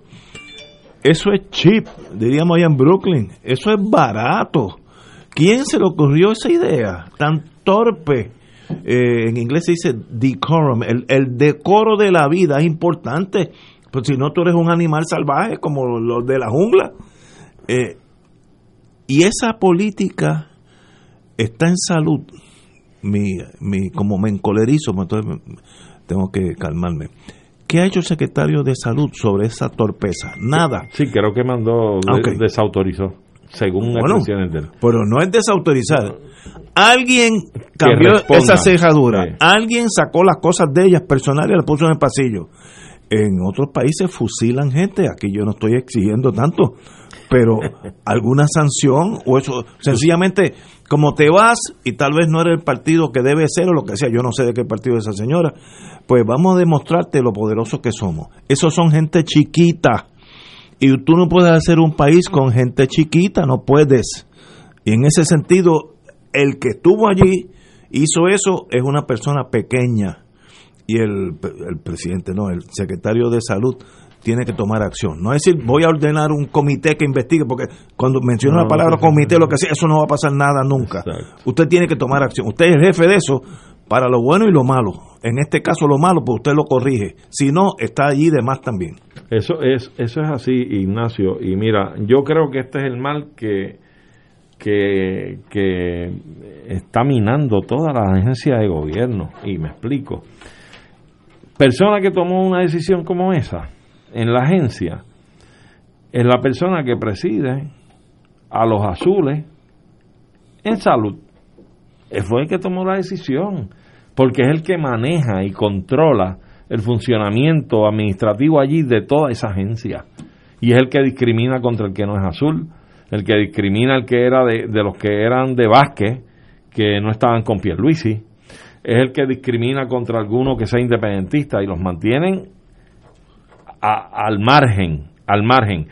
Y tú puedes estar seguro que eso es así porque si las expresiones del secretario de salud son ciertas y son honestas, aparentemente lo que yo colijo, lo que yo interpreto, es que esa decisión la hizo un gendarme dentro de la agencia, que es el que manda allí y mueve los topos, claro, y que no tenía conocimiento el secretario. El secretario cuando se entera y ve la repercusión que esto tiene, ordena a que todo se ponga en su orden, que allí no se mueve nada, que ella se va cuando se va, cuando dijo que se iba, y, reprocha lo que ocurrió. Claro, yo creo como tú, eso no es suficiente.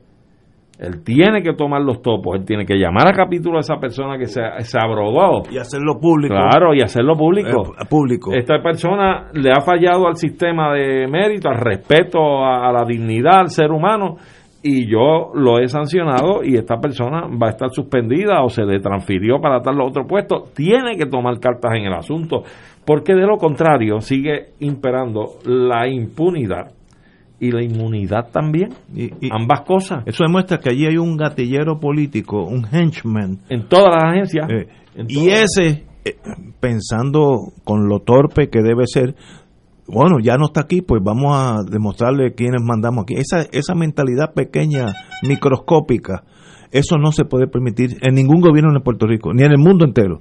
Eh, y me da mucha pena que estas cosas pasen porque eso hiere a esta compañera en el día de mañana, espero que sea doctora. Eh, lo mejor de, de, los deseos de fuego cruzado para su señoría y que pase esa página como un mal rato que uno pasa en la vida, pero no, uno no se puede a doler, a doler de, de, estas cosas, sino tirarlo a pérdida y los pequeños son ellos, no fue usted. Pero el castigo debe darse, porque, oh, porque el servicio que le ha dado esa joven profesional al país en esta en estas circunstancias pandémicas que estamos viviendo, no es para que se le pague de esa manera. Esa persona que le ha hecho eso, hay que castigarla y tiene que saber que eso no se vuelva a repetir. Mira, eh, hay una, un parte de prensa de El Nuevo Día, donde dice que hay una fuente que no se, no se identifica, pero que indica que la responsable de los actos reportados en el Departamento de Salud es la doctora Encijar Hassan, directora de la Oficina de Epidemiología, aunque no están claras las razones por las cuales se le atribuye haber hecho eso. Yo creo que la doctora debería eh, dar explicaciones a la, a, la, a la opinión pública porque, bueno, le perjudica si es verdad y le perjudica si no es verdad, pero debe dar explicaciones. Y yo creo que una de las cosas, eh, uno de los problemas que nosotros tenemos cuando surgen situaciones que, que nos afectan, que nos escandalizan, que nos desagradan, es que no se les da seguimiento. Estas cosas hay que darles seguimiento y llevarlas hasta las últimas consecuencias porque no es posible que tú, tal y como dice la propia noticia, el mismo, el mismo, eh, el mismo secretario de salud dice, hace algunos meses existe unos reclamos de una empleada de la oficina que ocupa la epidemióloga Fabiola Cruz ante su anuncio de renuncia, una empleada ocupó la oficina que ocupa Cruz.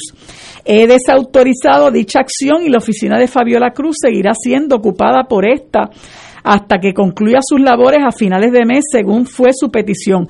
O sea, ¿cómo es posible que tú digas hace algunos meses existen unos reclamos de una empleada? Mire, ¿qué reclamos de qué? Si aquí le pidieron, como quien dice, ¿verdad? Porque yo no creo, ella no tenía ese, esa, esa eh, posición de epidemióloga del Estado, pero casi, casi, vamos, porque estaba eh, dirigiendo el sistema de rastreo a nivel de todo el país. Parece que es Ajá. ¿Cómo tú, puedes, ¿Cómo tú puedes estar en conocimiento de que hay, hace meses que son las palabras que cita el periódico, existe esa, esa controversia, eso tú lo tienes que acabar de raíz, mire, se acabó y si usted no puede eh, trabajar en equipo, si usted va a crear conflictos por un, una ambición de poder, pues usted se va, así de sencillo, porque esos son puestos de confianza, pero me parece que son cosas que no se deben permitir. Esta muchacha yo la vi ayer en un programa donde ella indicó las razones para haber renunciado y ella lo atribuyó a su interés de hacerse médico, eh, pero ella eh, reconoció que eso había ocurrido, lo calificó como una falta de respeto y dicho sea de paso, eh, la la renuncia de ella no es efectiva sino hasta fin de mes. o sea que ella tiene que regresar a ese lugar donde le recogieron todas las cosas, o sea, él le recogieron todas sus cosas, ella tiene que regresar ahí a trabajar. Y le cambiaron la cerradura. Eso, eso no fue esta señora, la doctora esta no sabe cambiar una cerradura, no, son técnicos que hay que llamarlo. Claro, Pero mira el problemita que tiene el secretario de salud, que está designado. Imagínate que le pise los callos a alguien, como esa dama que hace meses, dice el parte, que estaba eh, solicitando ocupar esa oficina, etcétera, y que esa persona sea de la tribu X de, de alguien en el Senado de los mismos de él. y entonces, ¿qué pasa? Que si, es que el problema, hay uno detrás de otro. O sea, tienes a un designado que si toma unas medidas como nosotros estamos reclamando aquí, pudiera estarle cerrando el apoyo de los propios de él en el Senado, si es que afecta a alguien que ellos tienen allí. Toda esta maraña toda esta maraña. Así tú no puedes correr un gobierno. Así es que funciona, precisamente. Ese es el mal que tiene el activismo político partidista en las esferas de gobierno del país. Aquella época de, de tú ser un empleado, eh, de tener eh, los méritos del trabajo, mira, eso pasó a la historia. Igual que el legislador ciudadano Aquí tú te imaginas en la época de la legislatura, en los años 50 y 60, esos contratos multimillonarios, esos salarios de 10 mil pesos, eso no existía. Pero hemos llegado a estos rumbos eh, gracias a los modelos que tenemos del norte. Créeme que gracias a esos modelitos. Pueden venir del norte, del sur, del este. Pues mal hecho. Mal hecho. y lo que está mal hecho, está mal hecho. Pues claro, El secretario de Salud no puede permitir que alguien allí dicte la norma de administración. Usted la, la, adopta. Cuando, cuando, lo he dicho mil veces, voy a decir una más. Cuando uno asume el comando de un barco, el capitán saliente le dice a uno, when in command, command. Si usted es el capitán, usted es el capitán. Si no, es un marino más. Y se debe apearse eh, al muelle, debe irse. Así que usted es el capitán, You Command eh, de salud, si no está de más allí también. Bueno, señores, vamos a una pausa y regresamos with Crossfire. Fuego Cruzado está contigo en todo Puerto Rico.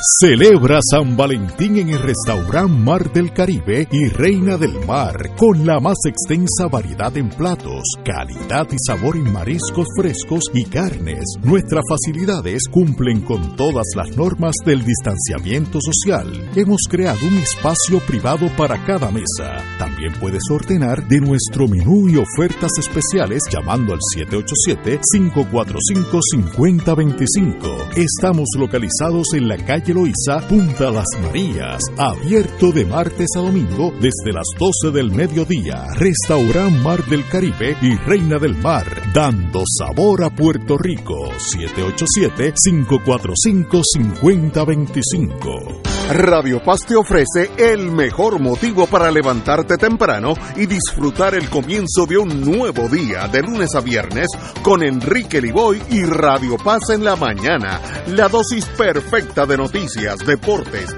y éxitos musicales de todos los tiempos, humor y curiosidades, calendario de actividades y tus peticiones musicales por el 787-300-4982. Conéctate con el 810 AM de lunes a viernes con Enrique Liboy y Radio Paz en la mañana. Mensaje de la Hermandad de Empleados Exentos No Docentes de la Universidad de Puerto Rico. Señor gobernador, mientras usted está tratando de defender la universidad, el contratista Jorge Jado busca cómo destruirla. Insiste en eliminar nuestro convenio, cual se le extiende a otros grupos de trabajadores universitarios y ha sido fundamental en el desarrollo de la universidad por las pasadas cinco décadas. Haddock pretende mantener su contrato de 240 mil dólares a costa de los derechos de los trabajadores. Los trabajadores universitarios no permitiremos la eliminación de nuestro convenio. Señor gobernador, evita una confrontación innecesaria. Se solicita donantes de sangre de cualquier tipo para el paciente Manuel A. Rivera Meléndez, hospitalizado en el auxilio mutuo, habitación 413. Los donantes deben pasar por el banco de sangre del auxilio mutuo de 8 de la mañana a 5 de la tarde. Favor de presentar identificación mayores de 18 años. Cómprame un sistema solar y escúchame aquí en Radio Paz. Todos los viernes a las 4 y 30 de la tarde te espero para que me cuentes tus inquietudes acerca de placas solares con baterías. Comunícate conmigo, soy Luis Enrique al 787-536-7938 de Solar Store. Cómprame un sistema solar. Y ahora continúa Fuego Cruzado.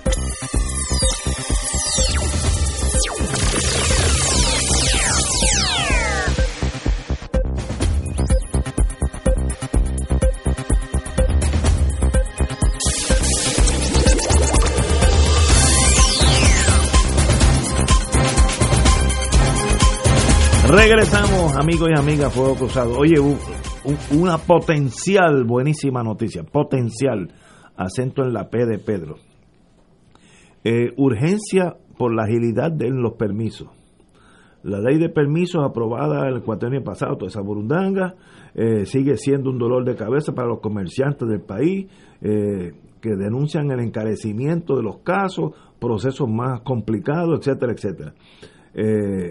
Y el, el problema, según eh, se, ha se ha sumado a esta petición el, procurador de ciudadanos, ombudsman, oye, que hacía tiempo que no sonaba para nada, pero muy bueno, que salga.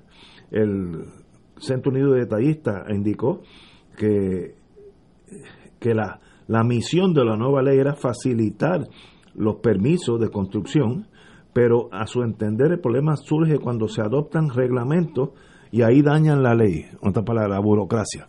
Miren, si este cuatrenio, Pierluisi, lo único que hace es agilizar la permisología en Puerto Rico, sería el triunfo más grande, desde Muñoz Marín para acá, el triunfo más grande de un gobernador.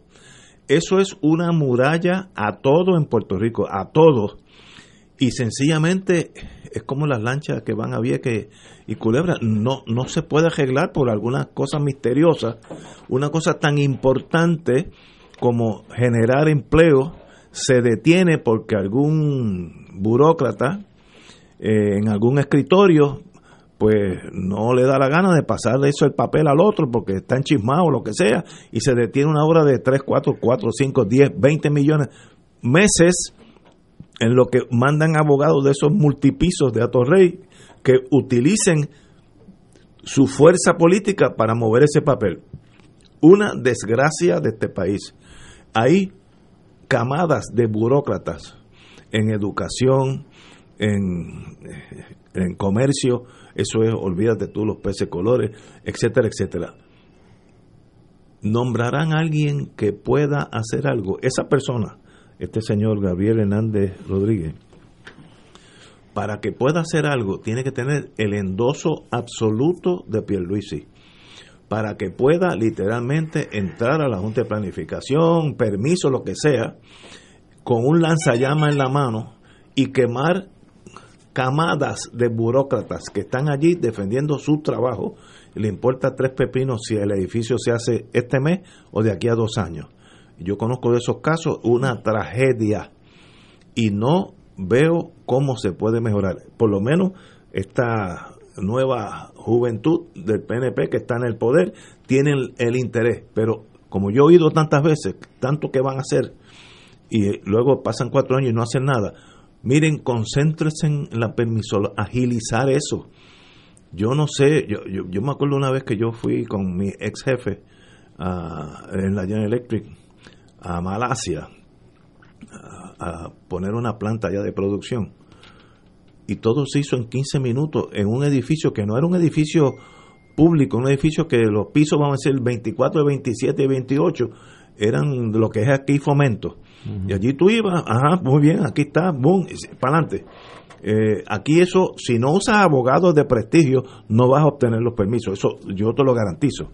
Eh, porque faltan tantas ramificaciones que si los bomberos, que si planificación, si está en una zona vieja, Instituto de Cultura, y ahí eso se puede trancar años.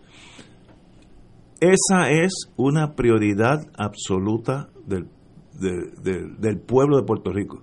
Está en manos ahora del gobernador Pierluisi. Mire, concentren eso y eso nada más soluciona un montón de otros problemas porque si se empieza a hacer un edificio, los, arquitectos tienen que eh, eh, hacer su trabajo, los ingenieros civiles, los empleados tienen que mover, remover el terreno, el, que vende varilla la vende, se es una maquinaria de construcción que la detiene un escritorio allá en la Junta de Planificación, que ese señor lleva años sin haber hecho nada y, se jactan a veces de lo restrictivos que son para que esto no pase eh, yo me acuerdo una vez que yo estaba allí, por poco pierdo mis mi estribos, que queríamos, teníamos mucho interés de hacer una planta de producción en, en Humacao. Y me acuerdo el señor dijo, miren, ustedes no mandan aquí, eh, el, que el que decide eso voy a ser yo, un señor allí de un nivel octavo en, en permiso. Y como General Electric tiene los recursos, hablaron con el gobernador y al otro día estaba el permiso. Pero si tú no tienes eso, ese señor tranca el sistema. Frustra el proyecto. Frustra. Concéntrate en eso nada más, en eso nada más. Y, y le harían un bien a Puerto Rico como nunca, Arturo. Mira, yo creo, Ignacio, eh, que esto muy bien se puede, eh, como tú dices, si se establece un procedimiento expedito y que sea facilitador, más que nada, pues sería un éxito. Lo único a lo que yo le tengo temor es la carencia de una política pública apropiada para que esto encuentre los canales apropiados para que a su vez pueda ser exitoso. Y me explico. Tú tienes que tener un plan de país, tú tienes que tener un plan económico. Tú tienes que haber cogido el mapa del país y haber dicho, mira, en estos sectores aquí hace falta este tipo de industria, aquí hace falta esta actividad económica. Pues ¿por qué? Por los datos que te dicen que hace falta en esos lugares.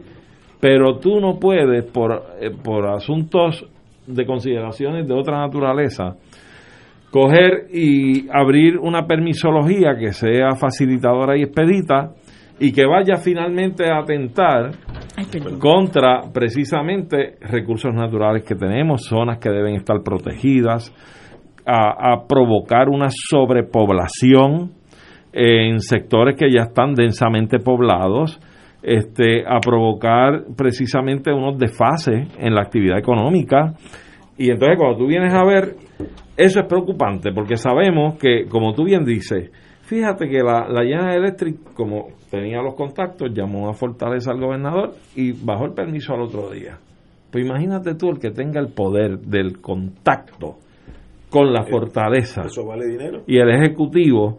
Y entonces venga y aunque esté en una zona que no es recomendable ese desarrollo y esa construcción como tiene los contactos logra los permisos. Y con un sistema ágil con un sistema que sea expedito un sistema que sea facilitador se pone en riesgo entonces zonas que deben ser protegidas, zonas que, de, que quedan desatendidas y que deben ser atendidas porque están deprimidas económicamente, están eh, en un desfase en términos de vivienda asequible, etcétera, etcétera. Yo creo, para, para darte un ejemplo, yo creo que la prioridad, y algo escuché en ese sentido en unos planes que esbozó el gobernador recientemente en estos días, una de las prioridades en términos de la industria de la construcción, que, que, yo quiero hacer una salvedad, la industria de la construcción en una isla como la nuestra, si tú coges un avión, un helicóptero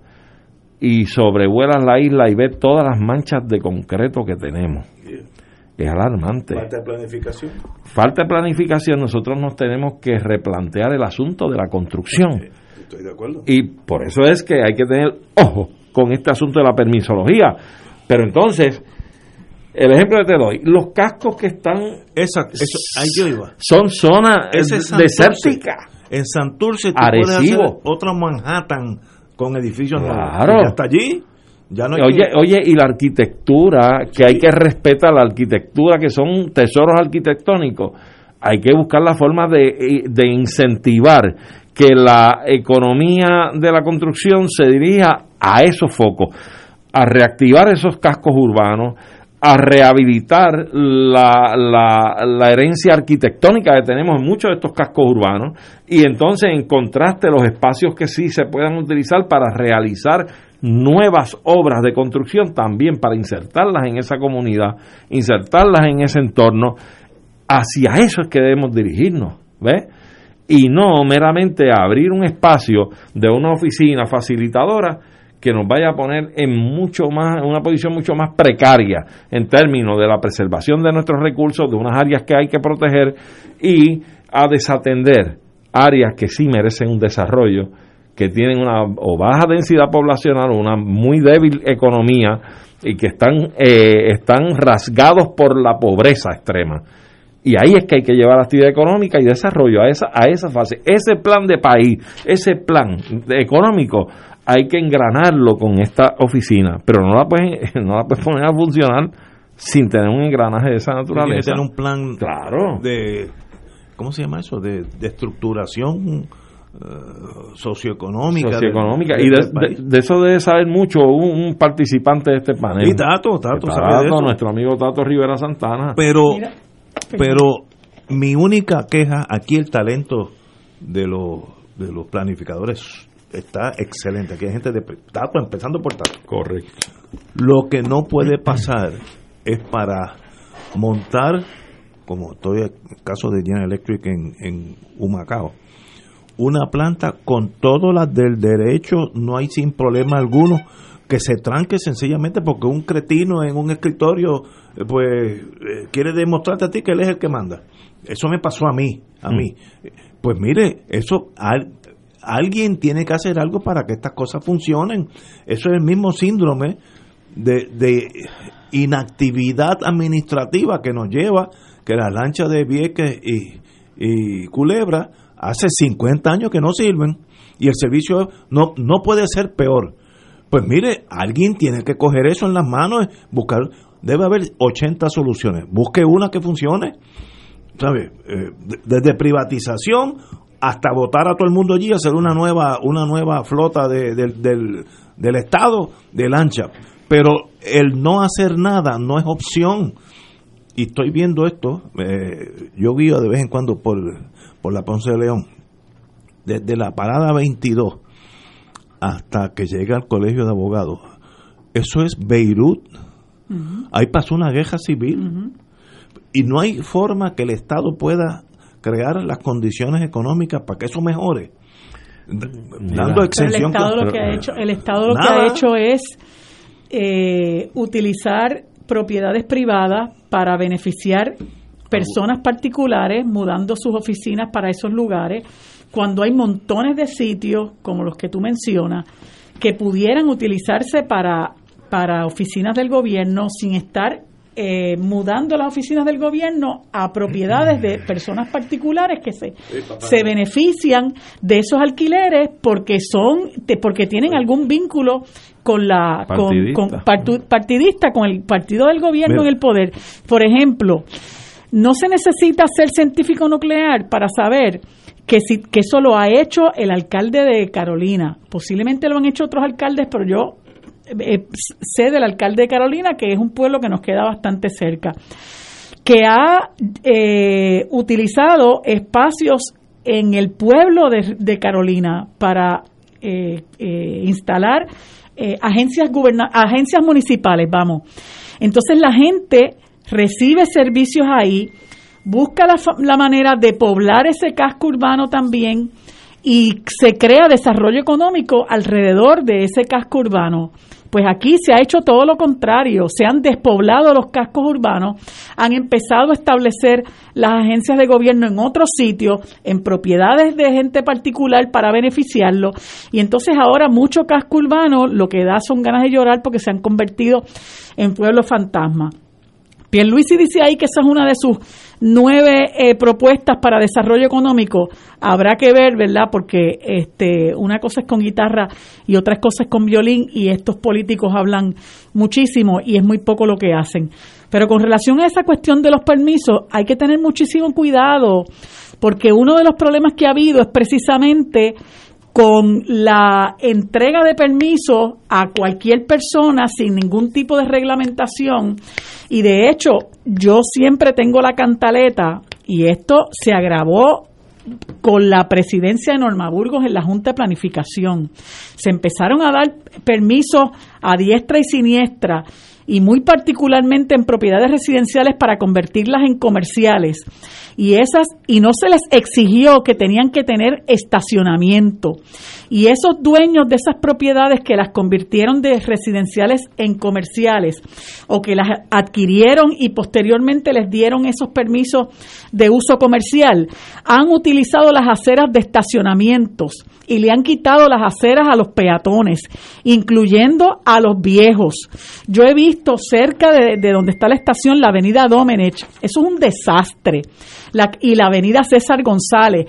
¿Cómo están los negocios de sectores que eran residenciales, que por ser eh, estar ubicados en un área que podía, pudiera convertirse en una avenida, porque a la avenida Domenech le dicen avenida y eso es amarronazo limpio.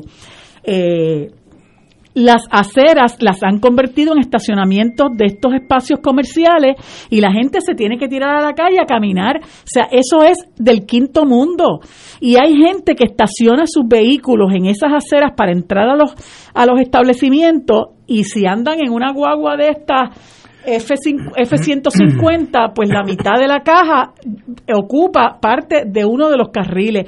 Eso es algo que aquí no se debe permitir. Entonces, en vez de meterle mano a eso, lo que hacen es que crean un nuevo reglamento conjunto para entorpecer el trabajo que se hizo con el plan de uso de terrenos, que era un plan que pretendía uniformar la concesión de los permisos y que no se construyeran eh, eh, espacios, no se construyeran instalaciones en espacios que no están diseñados para eso. O, por ejemplo, en un espacio residencial usted no le puede dar permiso a un chinchorro, porque obviamente usted va a alterar el uso para el que fue concebido ese espacio. Pues el reglamento este conjunto, que es algo que, conoce Tato al dedillo, ¿verdad? Y mi, mi, querido amigo Pedro Sade que me está escribiendo, es algo que va en contra de la buena planificación, ¿verdad? Que, va en contra incluso de la sana convivencia. Es algo que incluso puede afectar lo, nuestros recursos naturales. Este, eh, es algo que le quita la protección ambiental a espacios que son importantes para nosotros. El hecho de que tú puedas poner en riesgo eh, cuencas hidrográficas, lugares de abastos de agua, eh, sitios donde no se debe construir por las razones que sea, sencillamente para estimular el desarrollo, es una locura. O sea que aquí nosotros no podemos estar celebrando el que se flexibilicen los permisos si los permisos es simple y sencillamente para eh, desplanificar el país y en ese sentido yo eh, pues pues creo que hay que hay que exigirle a, a Pierluisi que, que cambie esa tendencia y los que somos ambientalistas, ¿verdad? Yo, este, por, por, por este instinto, eh, sigo a muchos de estos compañeros porque yo creo en la protección ambiental. Yo creo que eso es lo que salva al país realmente, que nosotros protejamos nuestros recursos naturales, porque de eso es que va a depender la subsistencia del país. Eh, tenemos que exigir que eso no se haga y una de las cosas que le hemos reclamado al gobernador es que tiene que sacar de la Junta de Planificación a María Gordillo. Es una enemiga de la protección ambiental, es una enemiga del, de nuestros recursos naturales, es la principal enemiga del plan de uso de terreno y nosotros no podemos permitir que gente que está entregada a los grandes intereses y a este desarrollismo desenfrenado sigan al mando de quienes se supone que crean, la, que, que, que dirigen la planificación de un país. Tengo que volver a este tema, este tema que es medio complejo pero regresamos después de una pequeña pausa. Vamos a una pausa. Fuego Cruzado está contigo en todo Puerto Rico. AESA, la pequeña gigante, te invita a sintonizar su espacio radial AESA Informa. Todos los jueves a las 4 de la tarde se estará ofreciendo información relevante a los pensionados y jubilados de Puerto Rico. Te esperamos a esa imparable, auspiciado por MMM Alianza.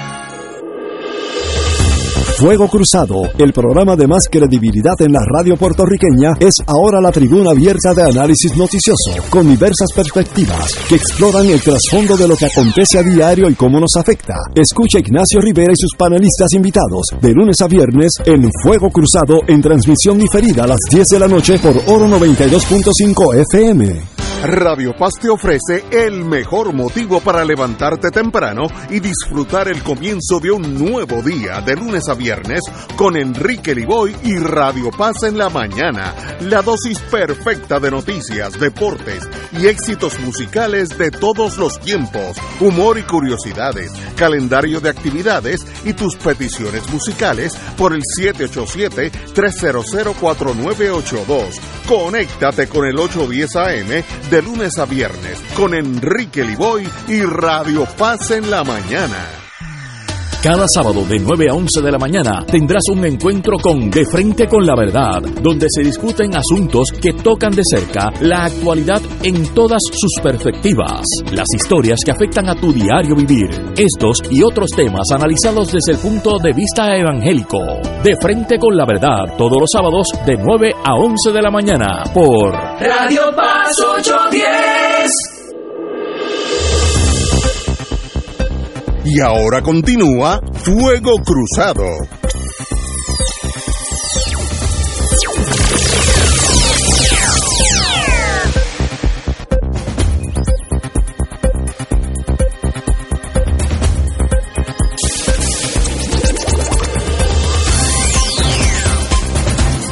Oye, tengo aquí algo que me confunde más. Designan al zar de los permisos en la fortaleza. Eh, el gobernador y amigo Pedro Pierluisi bus, buscará atender las quejas que hay contra el proceso de permiso y la lentitud, que es mi queja, con que se mueven a través de Ildefonso Ortiz López, quien fue designado como el asesor de permiso, el zar de permiso de la fortaleza. Mire, yo he visto tantos zares. Bueno, los últimos, los, más importantes los mataron allá en la, en la misma revolución.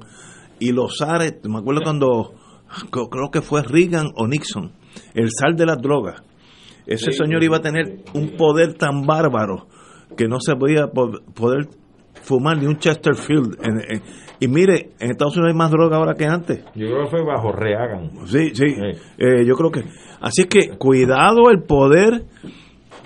Si este señor, primero, sabe lo que está haciendo, y no es una guanábana, yo no lo conozco, espero que sea lo mejor posible, pero tiene que tener el endoso absoluto del gobernador para poder meter caña, porque si no, yo sé, mi gente, miren, en muchos estados, conozco un poquito el de Florida, por las tiendas pueblos que se fueron allá. En Florida yo sé exactamente, mirando un mapa, que en la computadora, donde yo puedo hacer una tienda de supermercado, una barbería, un shopping center, ya eso está todo cuadriculado en ese estado. Y sé también dónde no puedo hacer nada. Pues, ¿y por qué eso no se hace aquí? Florida es un montón de veces más grande que Puerto Rico. Y, yo en, en, Florida, si tú querías ir a poner un supermercado, ya había zonas designadas en donde había tierra y grama creciendo que estaban designadas para supermercados, eh, eh, vivienda, etcétera, etcétera. Aquí no hay eso, entonces cada cual por su lado, jalando, eh, planificación, haciendo excepciones a las excepciones, ¿te acuerdas? Eh, entonces, pues no, hay plan, todo es al, al. Este SAR debe contratar varios planificadores y empecemos por San Juan, Ponce, Mayagüez.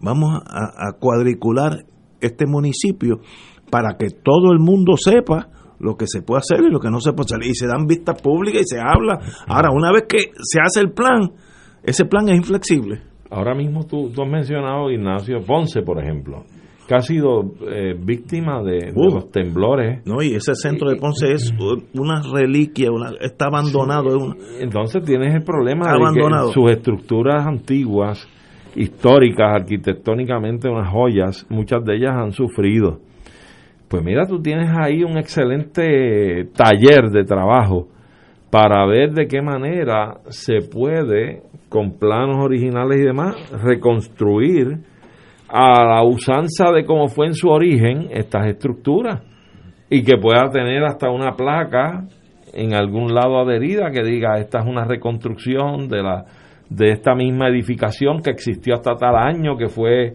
destruida por el, terremoto de enero del 20. Y, pero tú ensalzas la obra que tú has hecho, que ha sido eh, eh, reconstruir una edificación antigua del tiempo colonial, etcétera, que existió y que ya no existe, por eso el terremoto. Y eso es un logro enorme, tú sabes, y es digno de, resaltarse como una obra de ingeniería y de arquitectura. Estoy de acuerdo contigo. Tengo, tengo un casito para ser cínico. Algunos me, algunos me dicen que soy cínico. Yo no creo. Yo soy bien.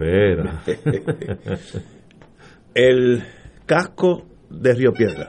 Ah, eso da Que eso es Hong Kong, pero pobre. Hong Kong, pero pobre. Ay, Dios Yo te aseguro a ti que si yo cojo una de esas unidades que está cerrada hace 25 años y quiero poner una tienda, no estoy diciendo nada que voy a producir allí uranio 232, lo que sea, quiero una tienda de vender, la permisología me toma año y medio.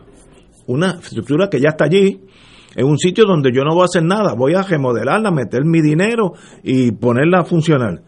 La permisología no aguanta eso, te chupa año y medio. Si tienes conexiones, si no, nunca lo vas a sacar. Eso no, no es permisible. Entonces, mira, el problema es que los puertorriqueños vivimos como en cápsula. El puertorriqueño de clase media alta o clase media pajiva desconoce lo que es Río Piedra. Vayan allá para lo que vea una mm. ciudad abandonada. Un pueblo fantasma. Un pueblo, casi, pues miren, usted tiene que meter caña allí con cierta agilidad y no es que vayan a destruir todo, es que si yo quiero hacer una barbería, no me puedo chupar año, año y medio en permisología porque el barbero no aguanta eso. Eso tiene que hacerse a lo tejano, mi hijo me explicó una vez, yo quiero hacer una barbería en Texas, yo alquilo eh, una propiedad de Marilú allí en, el casco de Río Piedra y monto mi barbería. Eventualmente va a llegar la gente del Estado, del municipio, eh, para sacar un permiso de uso, electricidad, eh, te van a chequear todo. Pero tú empiezas hoy. Si no, aquí, eso, ese mismo, ese mismo barbero que en Austin, Texas, abre en 10 días, aquí se toma año y medio. Ese es el problema. Mi única que es esa. Pero mira, tú tienes razón, pero ya eso es para, para poner permiso de uso. Eh, para negocios y demás. Aquí creo que se había adoptado una medida para que se agilizara ese trámite en términos de que tú comenzabas a, tú presentabas la solicitud, pero empezabas a, trabajar. así es, Pues entonces, claro, yo creo que hay medidas, porque si tú, tú te abrogas la posibilidad de tú ir a inspeccionar. Una vez tú sometes el documento y dices, estoy en tal fecha abriendo mi negocio. Y aquí está para que usted me certifique y me autorice el uso. Pero voy a empezar a operar. El y Estado, ellos te alcanzan. El, Estado en 30 o 40 días te puede ir a inspeccionar. Ah, no estás cumpliendo. tienes 15 días para que te ponga al día, si no va a una multa. Así de sencillo, mira qué fácil. Y Ah. entonces te actualizas, te- tengo 15 días para el rabo que me falta cubrirlo. Si no lo has cubierto, te va la multa. Y te puede venir una sanción de que no operas por 15 días hasta que cumpla. Oye, pero empezaste a trabajar, después de tú estés trabajando, tú puedes estar seguro que tú haces lo indecible para no parar la operación. Sí, porque tú estás metiendo tu Claro, dinero en el negocio. A ti te todo. conviene hacer la cosa Pero bien. hay formas, hay Pero mecanismos. no, Puerto ¿cierto? Rico no funciona así. Yo, yo, yo he bregado con eso dos o tres veces. Extremadamente frustrante. Extremadamente frustrante. Bueno, una de las cosas más bárbaras que se está dando hoy día, y hago esta digresión porque yo creo que en algún momento hay que manejar esto, es la situación que se está dando con el registro demográfico.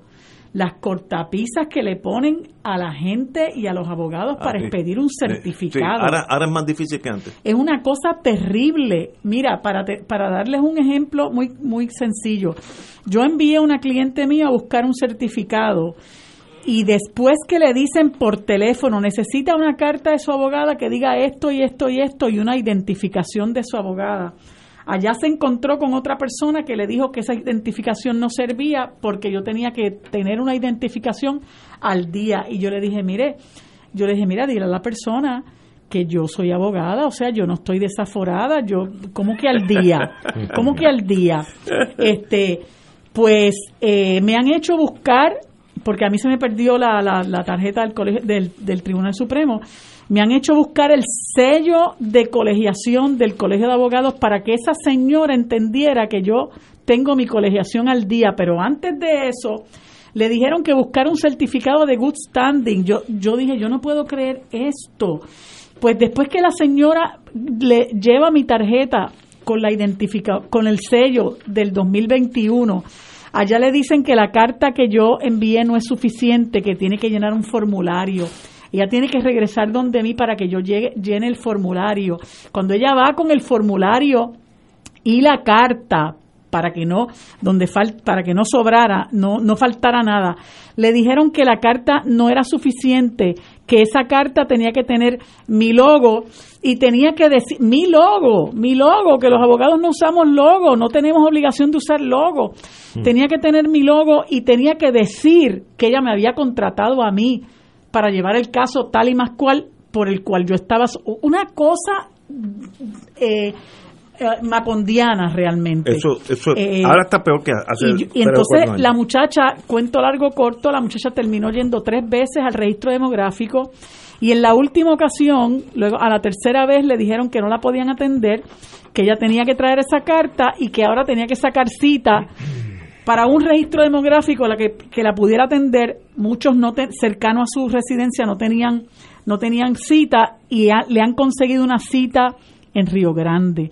O sea, una cosa, una cosa de locos. O sea, en, en mi vida yo había tenido que atravesar, o un cliente mío había tenido que atravesar por un via crucis, como el via crucis al que ha condenado el registro demográfico a los ciudadanos y a los abogados. O sea que hay una corriente de entorpecer el que la gente pueda recibir servicio. Eso es uno de los peores problemas por el que estamos De eso- atravesando. y ahora la pandemia todo lo justifica. ¿eh? Todo Sí. lo agravó. Pero, todo, todo, pero todo. de eso estábamos hablando al principio del programa. El gobernador, si logra acelerar es, es- esa gente, que yo estoy seguro que lo están haciendo a propósito para el sentido que yo tengo, mira el poder que yo tengo, esa gente pequeña, y segundo, porque nadie lo, lo- los, los cotea. Ahora, si viene un, el SAR este de- con un látigo y vota cuatro por ineptitud, que debiera votar tal vez cuatro mil, eh, las cosas cambian. Si no, no va a pasar nada. Y sacar ahora, eh, para, para nosotros los abogados, un, un certificado de, de nacimiento, de divorcio, ahora es más, más complejo que antes. En vez de ser más fácil, en Estados Unidos se saca por internet y, y es tan válido como cualquier otro. No, ¿Sabe? Nosotros no podemos. Por tanto, estoy a favor de que el gobernador nombre un SAR, pero ese SAR tiene que tener tropas de asalto. Si es solito y sin el poder absoluto del gobernador, va a fracasar. Eh, Tiene eh. que tener el endoso total. Mira si es así que, que, que en, el de, en el registro demográfico tú con una cartita que tú enviaras como abogado en un asunto de, de función para una herencia, tú enviabas a un ayudante tuyo o a la secretaria que fuera y solicitara los documentos. No, no. no, ahora tiene que llenar un documento específico que ellos te dan un llena blanco y cuidado que no te digan no, el abogado no, tiene que venir uno de los herederos. Si no hemos hecho la declaratoria, ¿entiendes? es una cosa increíble, increíble. Señores, tenemos que irnos. Mañana será miércoles y con nosotros estará el señor senador, eh, el amigo Juan Zaragoza, a las 6 de la tarde. Vamos a decir qué está pasando por allí, si es que, si es que está pasando algo. Hasta mañana, amigos.